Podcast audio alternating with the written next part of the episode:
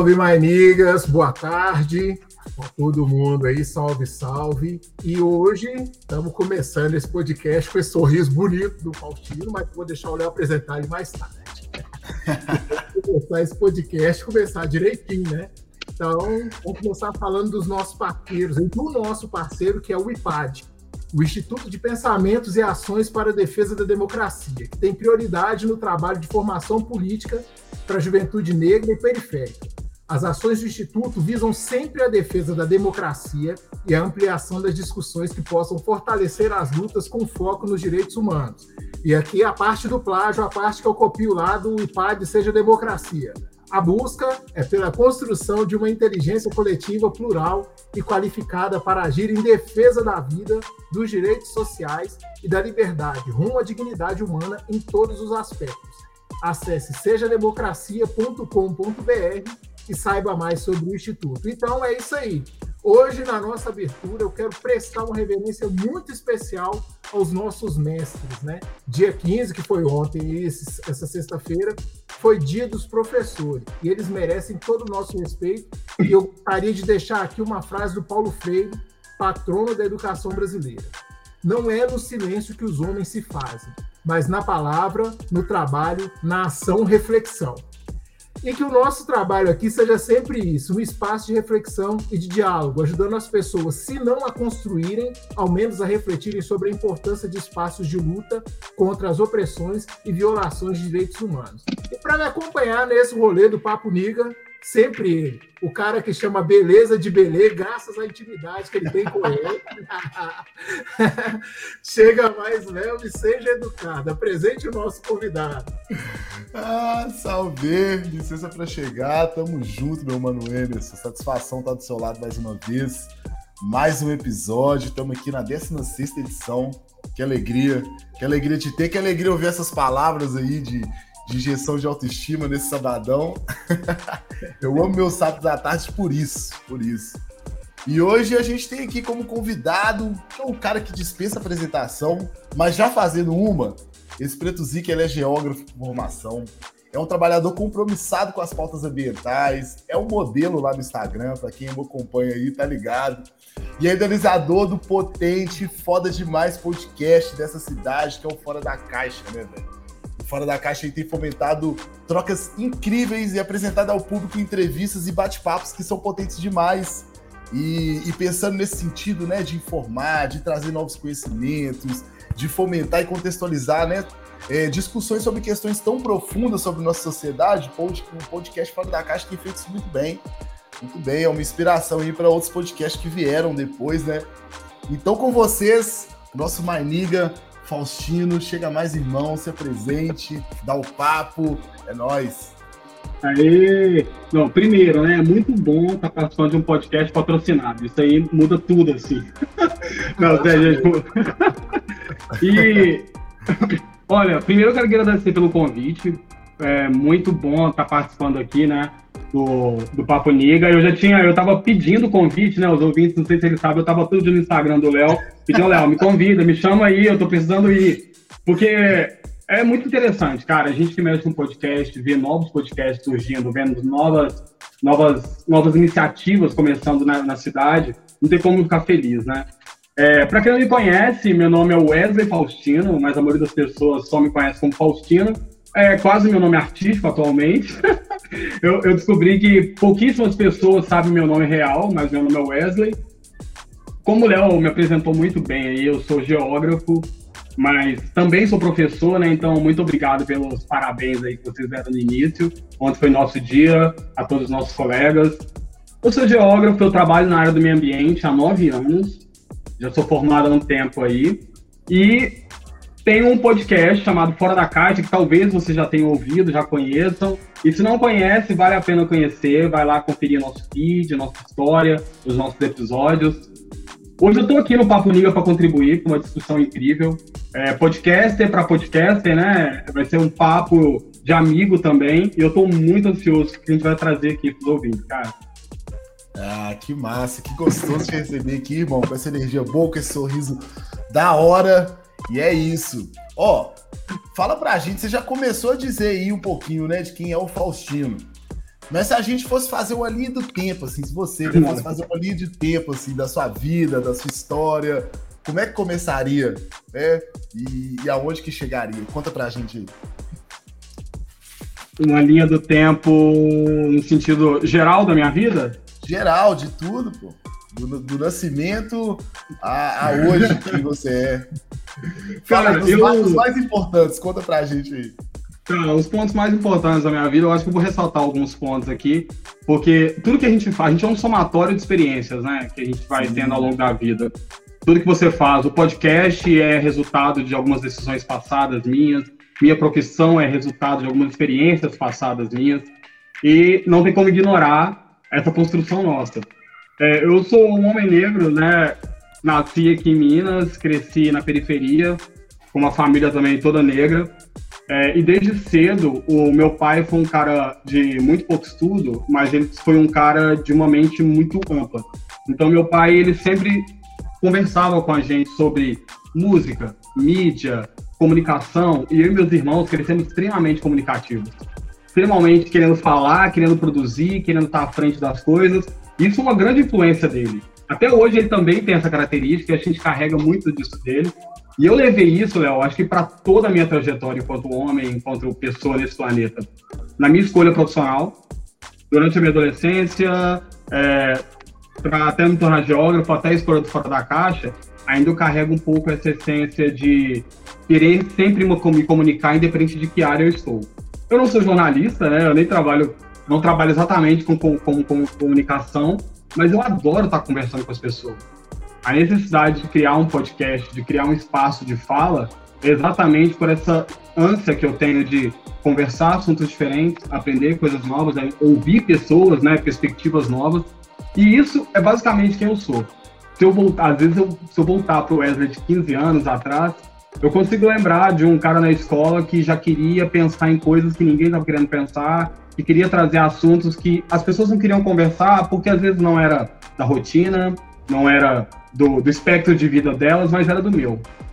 Hoje, quando eu tô no podcast, eu acho que eu olho para esse menino de 15 anos e falo, ele tá orgulhoso, sabe? Ele tá muito feliz, porque você tá fazendo o que ele queria fazer, você só demorou alguns anos para chegar lá, você demorou alguns anos para acertar alguns pontos na sua cabeça, na, na sua vida.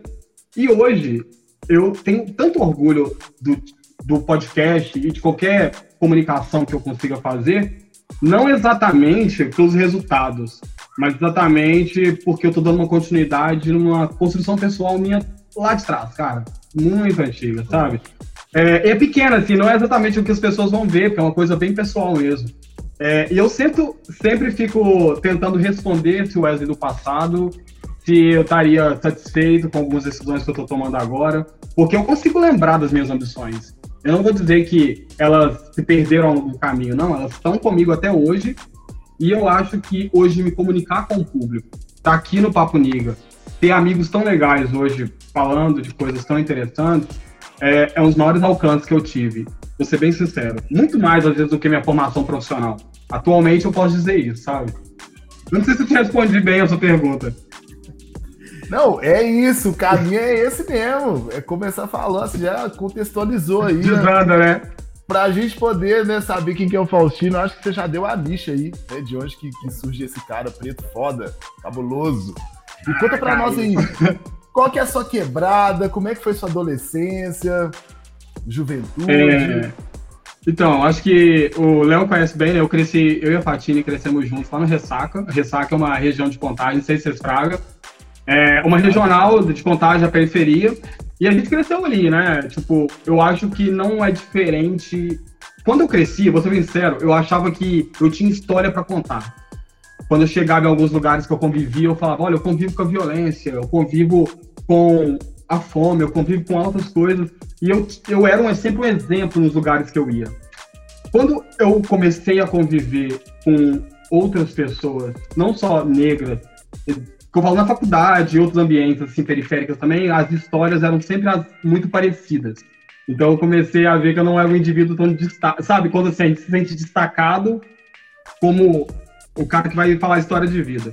Eu cresci numa periferia, vi, passei por várias situações igual todo mundo, pessoas periféricas, pobres, é, meu, meus pais não tinham uma, uma condição de dar para mim e meus irmãos, nós somos três irmãos, a melhor condição de estudo, mas meu pai ele sempre incentivou a gente a, a querer e ter um pouco de ambição nas coisas. Então, o, o pouco, ele não fazia diferença quando você tinha todo um contexto familiar ali, uma galera legal, alguém para te explicar as coisas. E desde cedo, cara, eu, meu pai, eu consigo lembrar da, quando eu tinha oito anos de idade, que meu pai sentou comigo, com meus irmãos, para explicar pra gente que a gente era negro. É, essa, assim, é, foi uma, um marco porque ele precisou explicar pra gente. Para mim não fez tanta diferença quando eu tinha oito anos de idade, mas hoje eu entendo porque ele precisou conversar comigo quando eu tinha oito anos de idade, porque uma situação tinha acontecido que eu não tinha capacidade de interpretar a situação, mas ele foi muito justo em ser sincero com a gente. Desde sempre eu tive uma adolescência ligada a conversar sobre racismo dentro de casa, a conversar sobre condições sociais, porque era a nossa realidade. Eu não precisava que ninguém conversasse sobre a, a, falta de saneamento, a fome ou a dificuldade de acesso nas coisas, porque a gente vivia aquilo ali na minha casa. Então a gente conversava sobre o que a gente passava. Então, não é, é, é difícil hoje eu olhar para assim, não imaginar que eu chegaria onde eu sou enquanto pessoa, vendo tudo que eu passei enquanto pessoa. Porque eu precisei refletir sobre as próprias situações, sabe? E quando você leva isso pro mundo, assim, é, você enfrenta muita coisa, né? Porque eu precisava mudar essa realidade, então vou fazer um curso superior. Eu não queria, eu nunca quis, de verdade, eu sempre gostei, sempre quis fazer um curso superior, Léo, mas eu nunca me senti que eu precisava fazer um curso que me desse uma grande rentabilidade para mudar a vida da minha família. Ah, vou fazer medicina. Não, fiz geografia, cara. Isso nunca vai me tornar um cara rico, a gente sabe.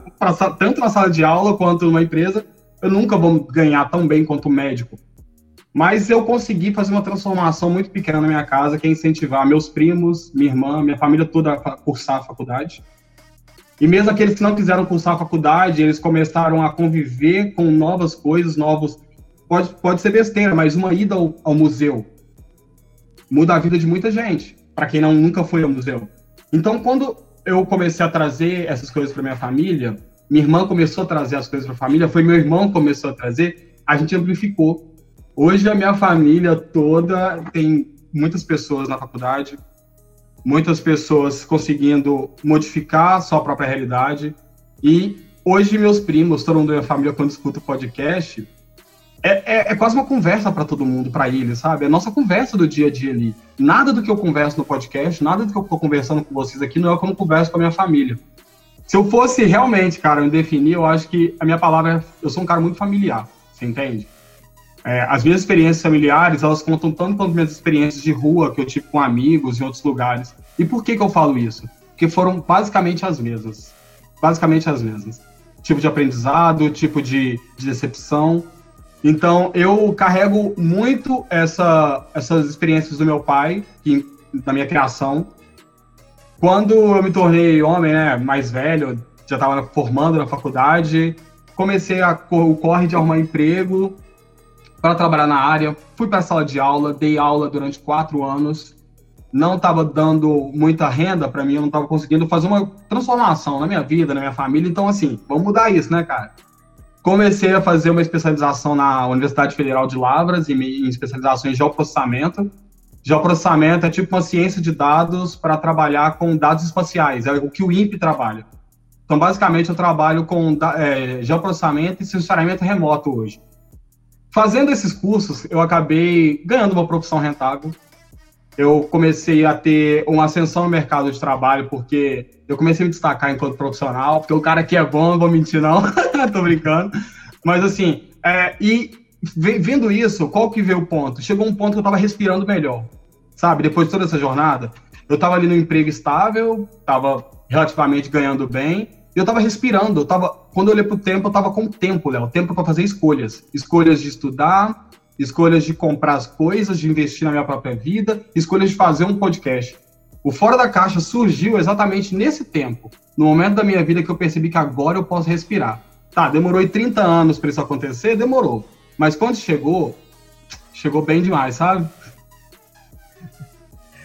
Bacana demais. é, Ô, Léo, você tá com o microfone fechado, mano. Olha aí, eu vacilando aqui. Eu tô fazendo vários comentários aqui e ninguém tá ouvindo, né? Ninguém ouviu. E se deixar, vocês já viram, né, gente? Aqui é podcast, se deixar, a gente vai falando, falando, vocês podem interromper o cara aí se deixar. Que isso, o caminho é esse mesmo. Estamos aqui para isso. Mas você tava falando, eu tô aqui comentando que louco, que massa e que forte. Assim, a base familiar, ela é, é, é pilar mesmo, né? Quando é forte, a gente consegue alcançar outros lugares, né? Enfim, decolar mesmo. E, é, eu bom... sei.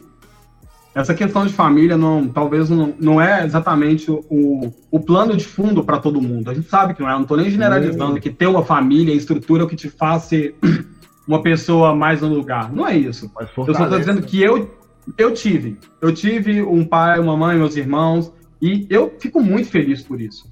Mas eu entendo que é uma questão muito de cada pessoa, de como você vai lidar, de como você vai enfrentar as suas coisas. Eu escolhi enfrentar a minha vida ao, ao lado da minha família, e isso é uma coisa que eu não abro mão. É isso.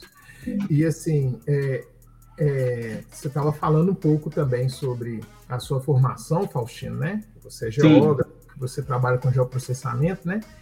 E você contou também um pouco mais sobre é, como que foi, as, como foram suas escolhas profissionais. Mas e assim, como que é seu trabalho é, na área ambiental em si? Né? Você falou para a gente. Sim. Então assim, eu eu trabalho na área ambiental tem nove anos, vai inteirar dez anos no ano que vem. E eu comecei, desde quando eu comecei a fazer o meu primeiro estágio, eu tive contato com o meio ambiente. Eu trabalhava com, fazendo, a gente trabalhava com uma ONG chamada TNC, que é uma ONG americana, chama The Network Conservancy. E essa ONG ela atuava no Pará, identificando áreas de desmatamento no Pará. Então foi quando eu comecei a trabalhar com o meio ambiente. Aí eu fui para o Pará, tive contato com alguns trabalhos enquanto estagiário e eu falei, olha, eu gosto da área, gosto da área de meio ambiente, é isso que eu quero fazer. Dentro da geografia, eu escolho o meio ambiente. Então eu acabei abandonando a sala de aula, com muito pesar, que eu adoro dar aula, né? E, mas foi uma escolha literalmente financeira, não, não vou ser hipócrita, porque era uma decisão no momento que eu precisava, né? E a sala de aula não me daria esse retorno. Então eu comecei a fazer esse estágio, fui contratado, estou na mesma empresa há nove anos, trabalhando na mesma empresa, meio ambiente há nove anos. É uma empresa aqui de Belo Horizonte, é, ela é referência nacional no setor de meio ambiente. E basicamente, o que, é que eu faço? A gente faz regularização de terra indígena, a gente faz mapeamento de ocupação irregular, uso e ocupação do solo, a gente faz análise de qualidade da água a partir de imagens de satélite. O meu trabalho enquanto meio ambiente, eu já fui mais a campo. O que, que é ir a campo, gente? é quando ah, a gente tem que fazer uma vistoria dentro de uma reserva legal, dentro de uma área de preservação, determinar uma área de, de inundação no rio, é, trabalhos para mineração. Então eu ia muito a campo. Atualmente eu fico mais no escritório, então eu sinto muita falta dessa etapa de campo, principalmente causa da pandemia. Eu acabei de fazer dois anos que eu estou dentro do escritório sem sair. Então, atualmente, o que eu tenho feito é trabalhado com imagem de satélite. As pessoas aí veem muito no Jornal Nacional, né, o INPE mostrando lá, ah, é, 73% de queimadas identificadas no Cerrado, no Pantanal, e é basicamente isso que eu faço. É, eu não trabalho para o INPE, mas no caso eu trabalho com uma empresa privada que faz esse mesmo, esse mesmo tipo de trabalho de análise, só que para empresas maiores que contratam a gente. Então, a gente faz análise de áreas de queimada, área de desmatamento, percentual de vegetação, diferenciação de bioma. Então, são grandes estudos que você vê que vão para o IBAMA, vão para o ICMBio, parte de empresas e de profissionais como a gente. O que é triste de ser um profissional de meio ambiente é ser um profissional de meio ambiente num governo negacionista. Assim como eu sei que o, o pessoal da área de saúde aí é horrível ser um profissional da área de saúde em frente a um governo como esse, a gente do meio ambiente também está aí há três anos só tomando na cara, porrada, porrada. É, e é, é, muito complicado, né, Léo? É muito complicado, né, galera? Porque o, o meio ambiente já é uma, uma, área em descaso no Brasil, profissionalmente, é, tanto na política, há muitos anos. E a gente, o que a gente tem visto nesse último governo é realmente a precarização total do serviço, precarizando total, total da legislação então, eu acho que cada vez mais ter profissionais voltados ao meio ambiente, não só voltados para uma questão financeira, mas voltados para uma questão de realização, é de garantir que no futuro ainda tenham profissionais que lutem. Porque são muito poucos, Léo. São, hoje a área ambiental ela conta com muito poucos profissionais. São muito poucas pessoas que ficam. Porque muitas vezes a remuneração é muito baixa, muitas vezes o reconhecimento no mercado é pouco. Você pegar em Belo Horizonte, quantas empresas de meio ambiente devem ter? Sei lá, umas cinco para uma cidade desse tamanho, para a quantidade de mineração, de siderurgia que a gente tem no estado. Então, não são tantas, a gente não tem uma variedade muito grande na área, e isso dificulta muito a formação de profissional, valorização. Hoje você vai numa faculdade, cursos de geografia e biologia estão fechando. Cursos que são voltados para ambiental, como técnico e ambiente, já são cursos com pouca procura. Então, assim, eu aconselho as pessoas que estão ouvindo, se você ainda tem interesse em cursar meio ambiente, cursar alguma dessas áreas, invista, continue, porque não é só uma questão de retorno financeiro, é uma questão de preservação da nossa, do nosso próprio país, é uma profissão que trabalha muito pela prevenção. Ah, não, e, e isso é uma das coisas que eu mais gosto em trabalhar com o meio ambiente atualmente. Eu não sei se no futuro eu vou continuar trabalhando com o meio ambiente, né? Se ele ainda existir, mas eu.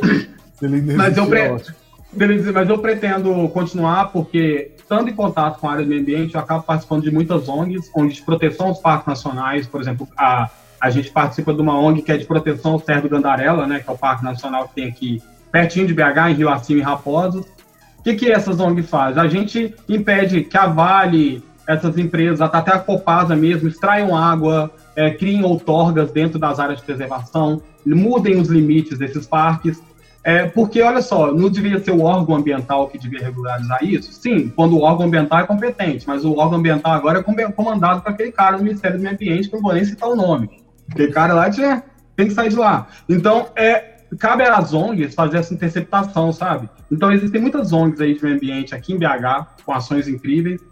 Vale a pena procurar, e eu falo não só para, se você quiser doar financeiramente, mas se você quiser conhecer o trabalho, participar de uma visita, uma ação de combate à queimada, uma ação de, de, é, de, de poluição de um afluente. Tem tanta ação legal que envolve o meio ambiente, só que a divulgação ela fica muito na bolha. Como tudo hoje em dia está em bolha, não, não, é diferente, né? É, então, o meu conselho assim para um cara da área de meio ambiente é que as pessoas também se citam parte do meio ambiente, porque elas também são o meio ambiente. Não exatamente trabalhar com o meio ambiente te torna exclusivo com isso. Eu produzo dados para o meio ambiente, mas eu sou parte dele igual qualquer pessoa. E vendo isso, é que a gente começa a entender que se tem uma, queimada ali no Gandarela, me interessa? Claro que te interessa, porque você gosta da cachoeira, você gosta de morar numa cidade verde, uma cidade arborizada, você gosta da chuva que vem no mês certinho, né? Então, se a gente gosta do mundo como ele é, né, vamos começar a fazer esse tipo de escolhas aí. Cara, tá vendo? Eu viajo demais, eu me prolongo na Professor, fala. Pô. Não, você deu aula, incentivou as pessoas a, a estudarem. A ser meio ambiente, falei para as pessoas voltarem. Processamento. E, e assim, eu tenho uma outra pergunta também. Pode mandar é, brasa. Na verdade, eu, é, é relacionada à sua profissão e é uma pergunta que eu sempre quis fazer para alguém que estava relacionado ao geoprocessamento. Eu nunca conheci ninguém. Muito obrigado por nos apresentar. Ah, prazer. É. Já, gente já é amigo. Ótimo. Então, olha só. É, no ano passado, teve o, a denúncia do aumento da, do desmatamento na Amazônia, e aí apareceu o, de, o, depoimento, acho que foi do, do vice-presidente, falando sobre o, é, que os pontos que estavam aparecendo de, de queimada eram, na verdade, rochas aquecidas é, da, da, na região amazônica. Eu queria saber qual que é a possibilidade disso acontecer. Se isso foi uma pegadinha, se foi um meme, se foi jogando. Ah. Assim, foi, foi um pouco de tudo isso, né? Uma pegadinha, um meme, uma mentira, uma decepção. Porque a gente vai lembrar que logo depois dessa polêmica toda aí, o diretor do INPE foi trocado, né? Então, assim, será que o problema é, é com quem, né? O INPE, o IBGE, são dois órgãos que, de confiabilidade que a gente continua confiando no Brasil, porque são dois órgãos estatísticos que, independente da, da, do tipo de governo ou de quem está ordenando, eles vão tentar sempre passar a verdade. Com já, aquela frase, né? Com dados matemáticos não tem meio termo. Ou é ou não é. E esses dados são matemáticos, eles estão provando por mais por menos que as coisas estão ali. O que, que uhum. acontece com essa identificação? É, essas, essas identificações são feitas por, por satélites, né? São satélites que estão operando em torno da, da do, do globo aí, esses satélites têm câmeras, são de diversas empresas, a maioria europeia e americana, e eles fazem sobrevoo das áreas. A Amazônia, por ser uma área mundialmente de interesse, né, mesmo que seja brasileira, ela é de interesse global, diversos satélites passam na Amazônia, revisitam a Amazônia uma, duas, três vezes no dia. porque tem o interesse de outros países também. Uhum. É, quando você pega essas imagens, você consegue fazer uma classificação. O que é uma classificação? Você é, coloca inúmeros parâmetros.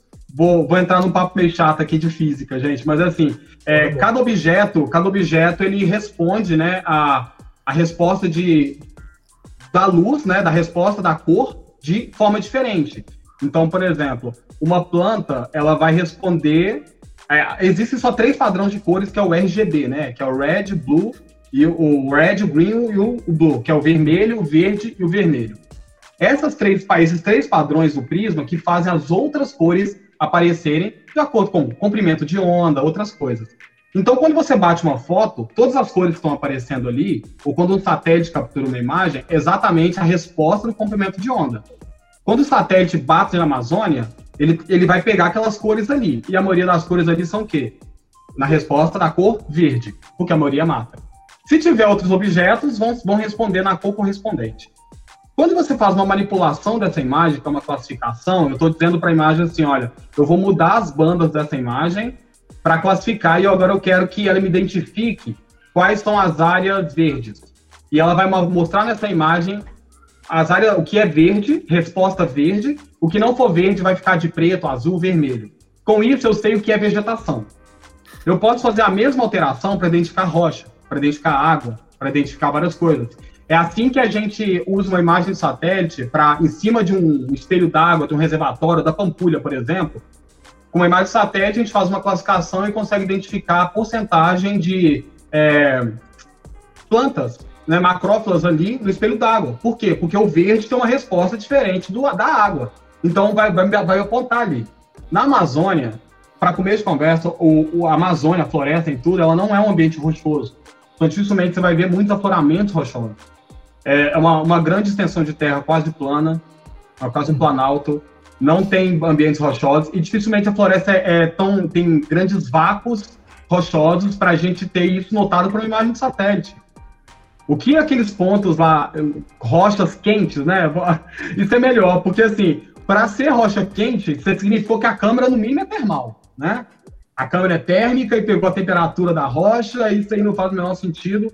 Mas é mais uma das balelas desse governo, que na verdade são grandes manchas de desmatamento, manchas de pecuária.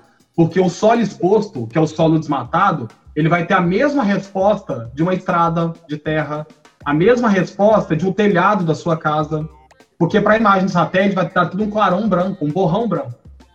Uhum. Mas a gente sabe que é. Como que a gente vai saber que é uma área desmatada, cara? Como é que a gente sabe? Porque essa imagem, por exemplo, o INPE colheu a imagem na data de hoje, e se ele pegar a mesma imagem de três meses atrás, a gente consegue calcular o percentual de área que foi desmatada, porque dá uma diferença entre uma imagem e a outra no período de três meses. Uhum. Antigamente, a gente só percebia essas diferenças no Brasil avaliando a cada cinco anos. Se eu pegava uma imagem de 2015, uma de 2020, eu percebia uma grande mudança na paisagem para me verificar desmatamento, áreas de assoreamento. Atualmente, é questão de um mês. Entende? Então, o, o avanço da fronteira agrícola, desmatamento na Amazônia é tão grande que em semanas de análise, se você pegar uma imagem de hoje, uma semana passada, você vai ver ali, às vezes, dois, cinco hectares que já foram tirados. Já viram aquelas, aqueles vídeos no YouTube que é tipo os caras põem um correntão no trator e saem lavrando a floresta? São práticas muito comuns. É, eu vou aproveitar a oportunidade porque hoje eu acordei, eu, eu entrei na rede social e tinha uma notícia muito triste, que era que das duas crianças Yanomamis foram sugadas por uma dragagem na terra indígena que é deles, que devia ser protegida. Me explica por que tem uma dragagem, todo um equipamento, equipamento, maquinário, trator, um sistema todo operacional funcionando dentro de uma terra indígena. Todo mundo sabe a localização, todo mundo sabe que está ali, saiu no jornal, tem foto aérea, por que não desmontam, explodem aquilo ali?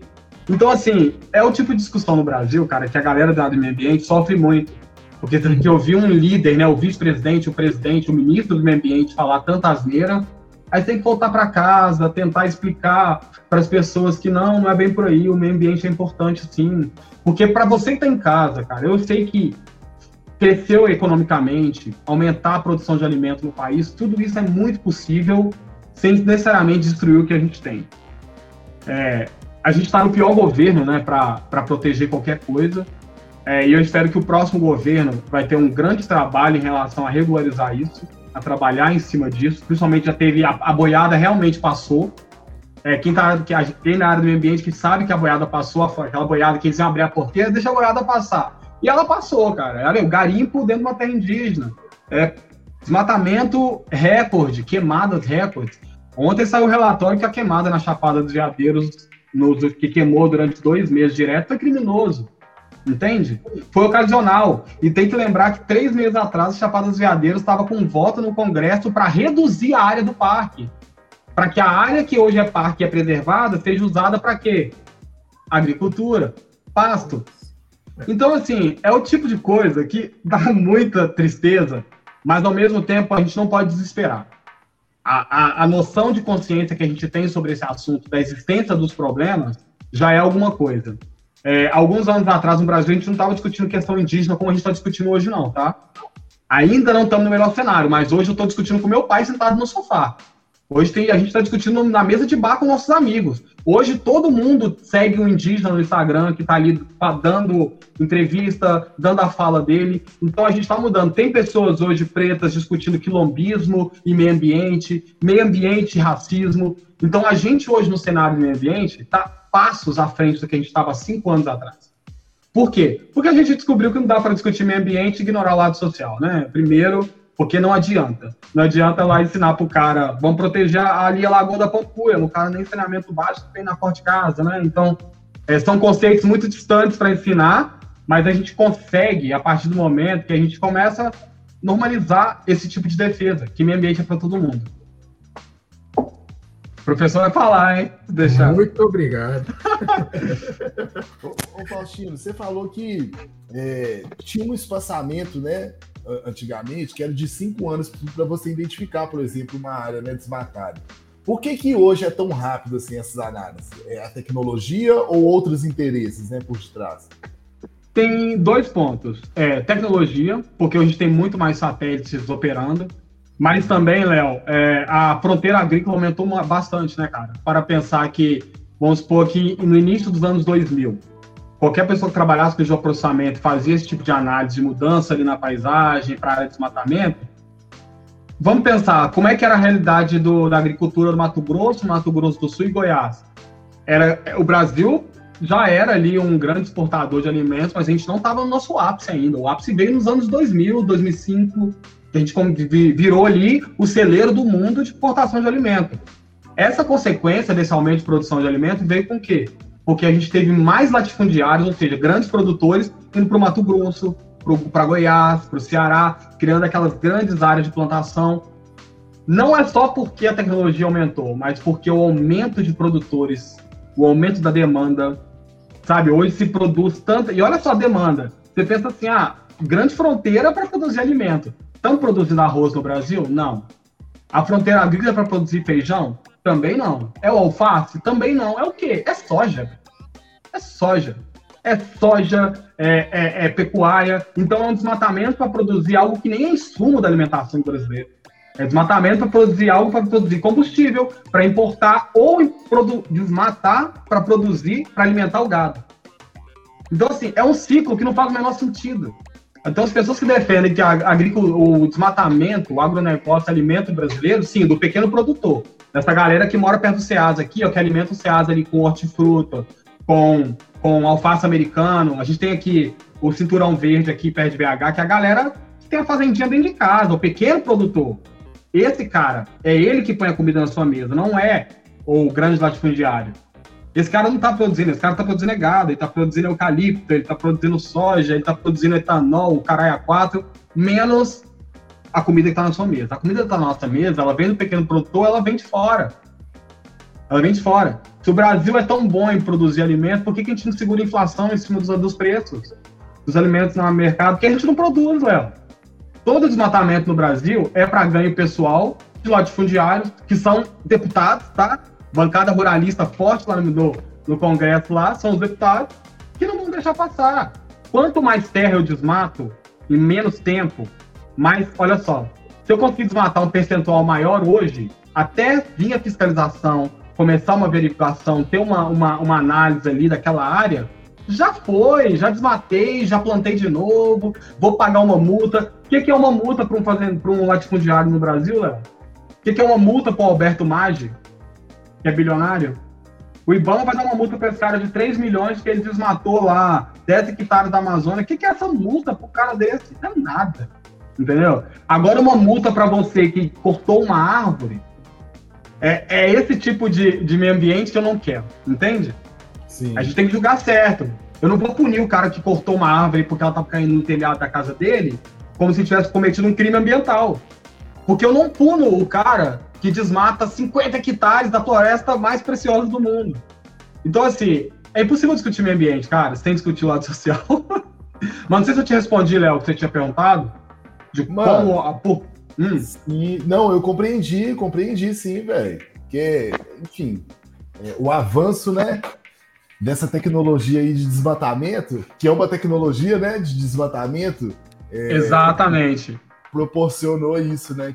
Que, que é, o avanço foi o avanço foi para os dois lados, né? A gente tem a tecnologia para monitorar e do outro lado os caras têm a tecnologia para quê? Para desmatar, porque são tratores cada vez mais eficazes, né? É, as maquinários enormes lá que colhe tudo num dia, no dia seguinte você está plantando de novo. É a quantidade de agrotóxico, porque no Brasil, desde o ano passado, a gente tem 73 novos agrotóxicos que são aceitos para uso no nosso solo. É, é, é, então, assim, é, é problema em cima de problema. Como que a gente resolve isso? Legislação é com legislação. Porque a legislação, ela garante muita coisa. Bolsonaro foi na ONU e se gabou lá do Código Florestal Brasileiro, que é um exemplo para o mundo. E de fato ele estava certo. Ele, o Código Florestal Brasileiro é um exemplo. Ele só não é aplicado, né? Ele só não é aplicado desde a mudança que teve lá no governo Temer, que eles mudaram tanta porcaria no código que facilitou para qualquer pessoa cometer crimes ambientais no Brasil e ganhou muita validação com esse governo agora. É, sabe quando vocês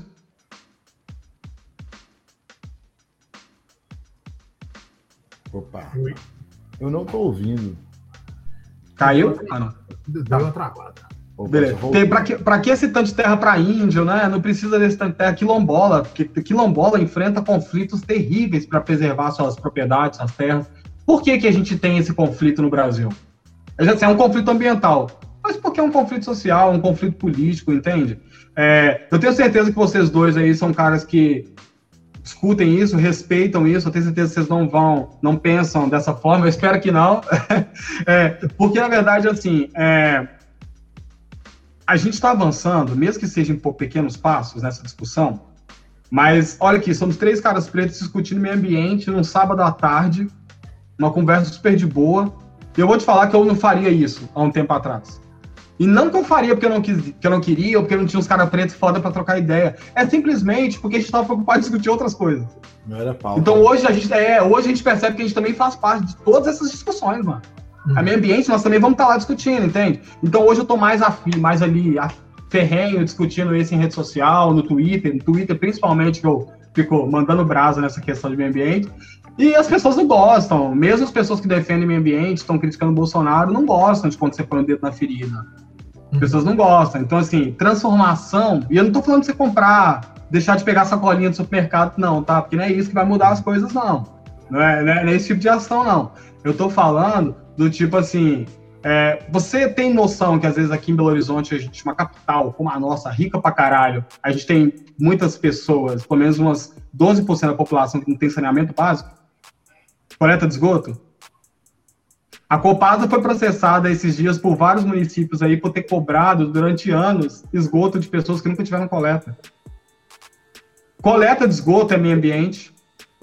O lixo na rua é meio ambiente. Tipo, a, o problema de enchente é meio ambiente. Então, assim, o meio ambiente não é lá Bolsonaro e só a fronteira agrícola. O meio ambiente é a cidade aqui, ó, tá toda fodida. Época de chuva vem época de chuva, a gente continua com os mesmos problemas. Então, já que você não quer discutir meio ambiente nesse patamar lá da política, discute meio ambiente na sua rua. Sua rua tem ensinamento básico, cara? Se não tem, não, olha na conta de luz se a Copasa tá te cobrando isso. Se tiver, tá errado. Ah, e você quer o saneamento? Corre atrás, é um direito constitucional você ter saneamento básico. Só que pra gente é tão normal, a gente cresce na periferia, ter um córrego correndo ali na porta de casa, praga. É tão normal, assim, a gente ter enchente ou, ou sei lá, ter alagamento na nossa, nossa quebrada, porque sempre foi assim, então, como nunca tive outro contexto, eu não consigo imaginar por que seria diferente. É, onde eu moro, onde eu cresci com meus pais, teve, eles colocaram saneamento básico lá, não vou mentir, tem sete anos, mano. Muito pouco tempo. Muito recente. Então, do, tipo, muito recente. E a gente pagava a taxa e tudo, mas assim, quando eu paro pensar isso, eu conversando com meu pai, eu me senti tão triste, porque eu já estava adulto, né, para entender a situação, e eu me senti tão indigno. Sabe quando se sente menos, menos cidadão? Porque eu pensei assim, cara, é um serviço tão básico que eu não tinha e agora estão dando a gente como se fosse um presente do município para a população. E a gente está aqui agora. Aí agora sim, o que, que muda na vida das pessoas? Tudo. Acabou enchente, Léo. Ninguém perde carro lá, ninguém perde mais nada. Então as pessoas agora têm uma casa digna, estão construindo as coisas, as coisas mudaram bastante para todo mundo. Por quê? Por causa de uma mínima escolha. Qual é a escolha? Saneamento básico. Acabou doença, acabou as pessoas se infectando com as coisas, acabou enchente. Esse tipo de decisão custa dinheiro, né? Porque os municípios têm que tirar do bolso para fazer isso. Mas quem quer, né, ficar revitalizando, urbanizando áreas de favela? Todo ano vou ter que fazer isso? Não. Áreas de favela são áreas utilizadas para política pública, para ganhar eleição, são outdoors, né? Não são políticas diárias. Igual você revitalizar, conser... o bairro Lourdes, né, foi destruído no início do ano passado pelas chuvas e em 17, 17 dias ele estava reconstruído. A gente tem aquele, você vê o MG Móvel lá rodando o estado de três anos que estão tentando pavimentar uma rua, cara. Passar um pavimento é aquele vagabundinho de pincho. E não consegue, não consegue. É, discutir meio ambiente, sim, é discutir social, é ser lembrado sua quebrada. Então, não adianta você querer discutir, sei lá, se o, é, se o, o, Rio Grande, se o Ribeirão Arruda está poluído, não, discute se o córrego da sua quebrada está poluída. Tem gente que mora em cima de rio e nem sabe que tem um rio correndo debaixo da própria casa. Eu acho que esse tipo de relação que a gente tem que ter com o meio, que começa a fazer diferença com o respeito que você começa a ter. E com as responsabilidades que você começa a adquirir. Você, você entende? Por que que para mim foi tão importante lutar pelo saneamento lá na minha, minha quebrada? Porque não era para minha casa, era porque todo mundo ali não tinha. Mesmo se um dia eu saísse e não morasse ali mais, velho, a galera que, que ia continuar morando ali ia continuar não tendo acesso e alguém precisava falar alguma coisa. E assim, e, e assim, assim que alguém começa a levantar a voz, você vê que todo mundo tem vontade, todo mundo tem o que falar, todo mundo tem o porquê lutar. A, é, a minha quebrada a gente conseguiu o saneamento básico. Foi, foi, uma vitória enorme para todo mundo, assim, um, uma pá que ganha. E eu sei que outros lugares ainda não tem na cidade. Tem outros lugares ainda que as pessoas lutam, moram debaixo de linha de transmissão, correndo risco aí de serem eletrocutadas, moram em encostas, né, deslizamento todo janeiro aí, cai casas na cidade, casas inundadas. É, e como é que a gente ajuda essas pessoas? Eu acho que não é só, lógico que fazer doação quando acontece, a pessoa perdeu tudo, fazer uma doação importante, mas é você, cara, indo atrás do seu direito. Sim, é vai atrás do seu direito. A prefeitura, o Estado, ele tem que te dar uma garantia. Ele tem que resguardar a sua segurança.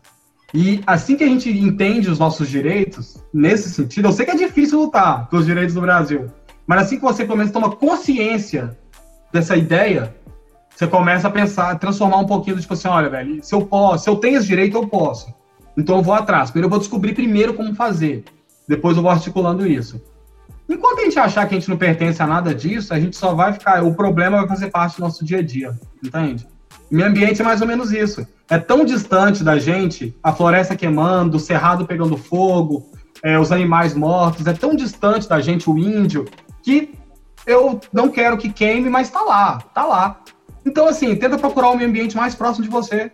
É isso aí, ó. Saneamento básico, é só quebrada, é, é limpeza da rua, é coleta de lixo, entende? Parar com, com bota fora. É esse tipo de coisa que a gente tem que fazer atualmente. Massa. Que aula, hein? Eu acho que os ouvintes, acho que os ouvintes, acho que os ouvintes estão pensando assim, velho, esse cara não. Cara a boca, assim. É porque vocês não ouviram meu podcast, gente. Tá ouvindo fora da casa, vocês viram tanto que eu falo. ah, que massa, velho. Pra mim é muito bom esse papo. Aqui, esse conhecimento que, né, que, que se acumulou né, ao, ao, longo da sua experiência, né, de estudo, experiência e de vivência também, na sua quebrada, sobretudo. Mano, qual que é a chave dessa, né, dessas ideias que você trouxe aqui, né, que é de pensar no meio ambiente próximo da gente, né, não que está acontecendo no Rio São Francisco, lá na, só lá na Amazônia, não só isso também, né? Ainda que isso nos importe muito, uhum. qual que é a chave desse conhecimento que você está falando aí chegar em mais pessoas, tá ligado? Por onde que perpassa? É a escola? Tá faltando essa discussão na escola? Tem na escola e a molecada não tá pegando a visão? Entendeu? Pra Léo, gente dar quebrada, o que que pega? Como é que é? Por onde que a gente começa? Você, você, matou a, você matou a pau a ideia assim, por onde que a gente começa, né? Eu acho que como tudo começa na educação. É, como qualquer. Eu tava. Ontem eu gravei, só antes de responder, ontem eu gravei, tava gravando episódio do Fora da Caixa. E a gente tava, tá falando sobre, a gente tá falando sobre saúde, né? O episódio é sobre saúde. E a gente acabou esbar... é com a Yara, Yara Ribeiro, você conhece a Yarinha? É, e a gente acabou esbarrando no, na questão do veto, né? Sobre a distribuição de, de absorventes e protetores íntimos femininos do veto do governo. E eu falei com a Yara assim, Yara, sabe por que eu não fico surpreso? Num país onde não se estuda educação ambiental ou educação sexual nas escolas, é normal esse tipo de decisão, é normal esse tipo de, de surpresa, é normal esse tipo de indignação. Léo, a gente não discute educação sexual da mesma forma que a gente não discute educação ambiental. Você não discute isso na escola, a gente não discutiu isso na escola. Qual que é a sua noção de meio ambiente dentro do meio escolar hoje em dia, galera? É decorar e saber mais ou menos as cores recicláveis. Isso não é meio ambiente, isso é sustentabilidade. Sustentabilidade, ela é um passo, um degrau, ela é uma, um, um andar ali do, do aspecto do meio ambiente. Mas o que, que eu acho que falta de educação ambiental na escola? Qualquer pessoa pode te dar uma aula de educação ambiental. As pessoas acham que você precisa ser formado em meio ambiente. Deixa eu te falar. Você já experimentou tocar ideia sobre Congari, sobre o lixo da cidade? E não é falando desse papo técnico, não. Falando assim, Troca uma ideia com o cara, ele vai te dar uma ideia dos piores botaforas da cidade, ele vai te dar uma ideia das piores áreas da cidade para coletar lixo, ele vai te falar assim: ah, eu trabalho em tal, tal rota. Eu já conversei com um cara e falou: não, tal, tal rota, tal rota aqui, ó, só lixo hospitalar despejado errado. Aí ele fala, tal rota ali, ó, a gente encontra, é sucata, e é coisa de empresa. Então, assim, esse cara, ele, ele tem uma. O que, que seria educação ambiental? Educação ambiental não é aprender conceito, entende? Não é aprender conceito, não é aprender termo. Isso aí é quem trabalha com isso que vai aprender. Você não precisa aprender, gente, termo. Da mesma forma que eu sou geógrafo, eu não preciso saber a capital do Tuvalu, sabe? A capital de Maldivas. Eu não preciso saber a capital desses lugares. Existe um Atlas, cara. Existem o Google, existem guias de pesquisa.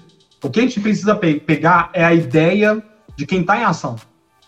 Um cara, um gari, ele é um cara que promove tanto educação ambiental quanto um cara que trabalha na Fundação Zoobotânica aqui de BH em aspectos completamente diferentes. Se você para pensar na sala de aula, é, você não aprende sobre hidrografia, sobre os rios da, da, da, sua quebrada, aprende?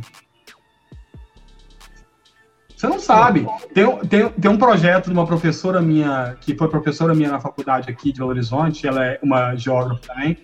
Ela tem um projeto do, do pós-doutorado pós dela, Léo, que é sobre. Como é que fala? É sobre mapeamento do nosso o endereço geográfico, o endereço hidrográfico, na verdade. Ela mapeou, você sabe qual é o seu endereço, você sabe o nome da sua rua, mas você não sabe o nome do rio que passa debaixo da sua rua.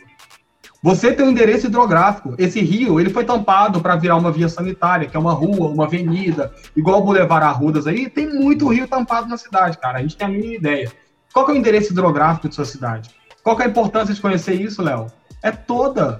É toda importância. Quando a gente conhece isso, a gente entende por que a nossa quebrada alaga, a gente entende por que é importante a gente ter uma preservação da nascente que tem ali, a gente entende o porquê de a gente cobrar da prefeitura algum tipo de ação.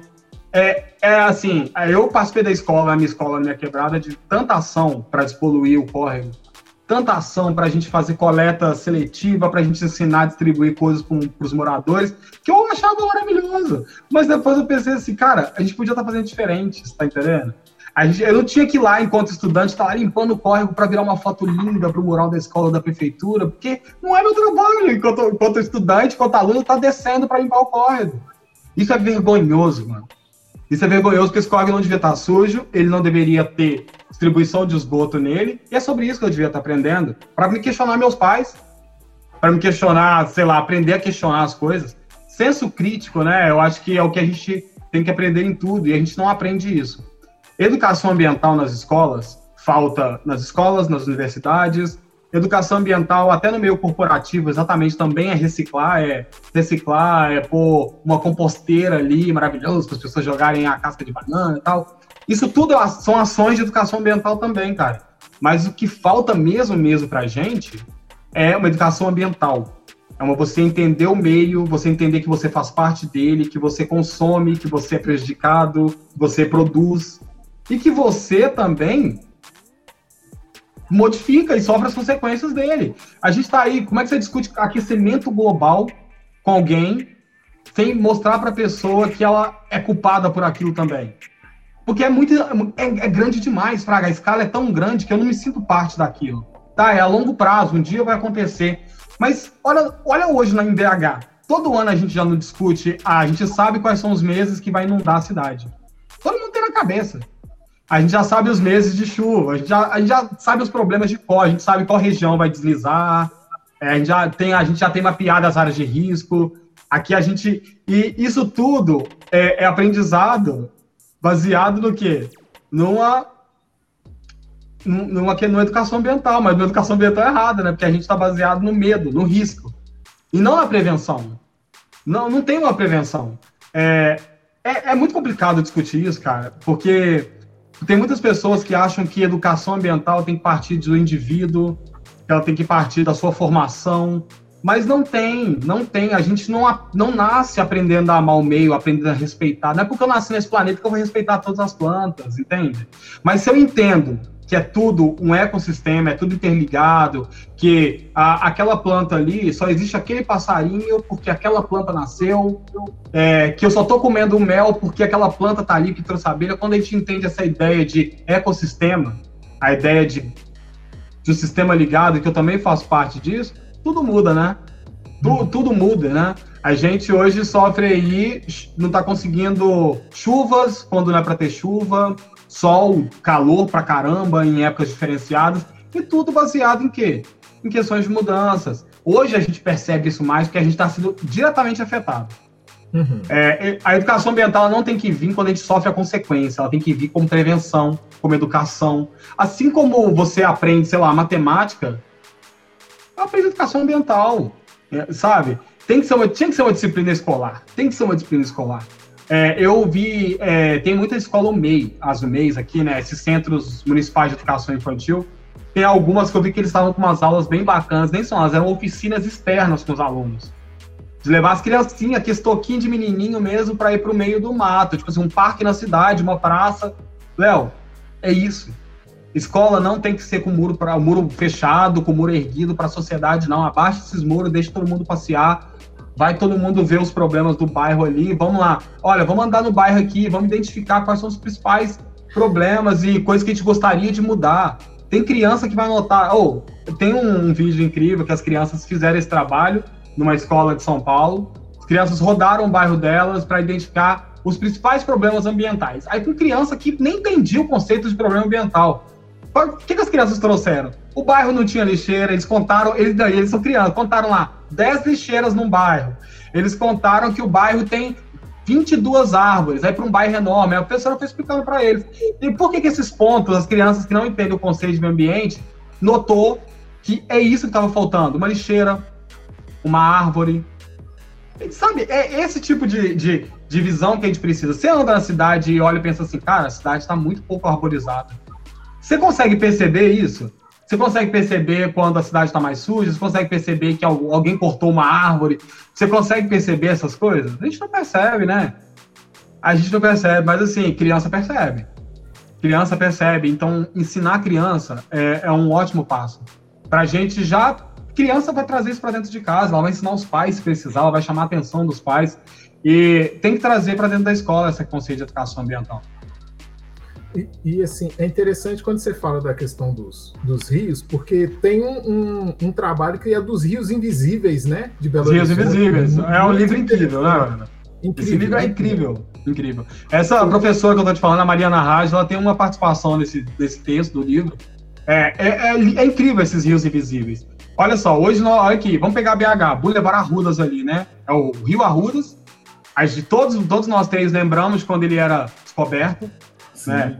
Ali era complexo pra caralho. Lógico que é uma obra de engenharia necessária que teve um objetivo de evitar a inundação, conter a mancha de inundação.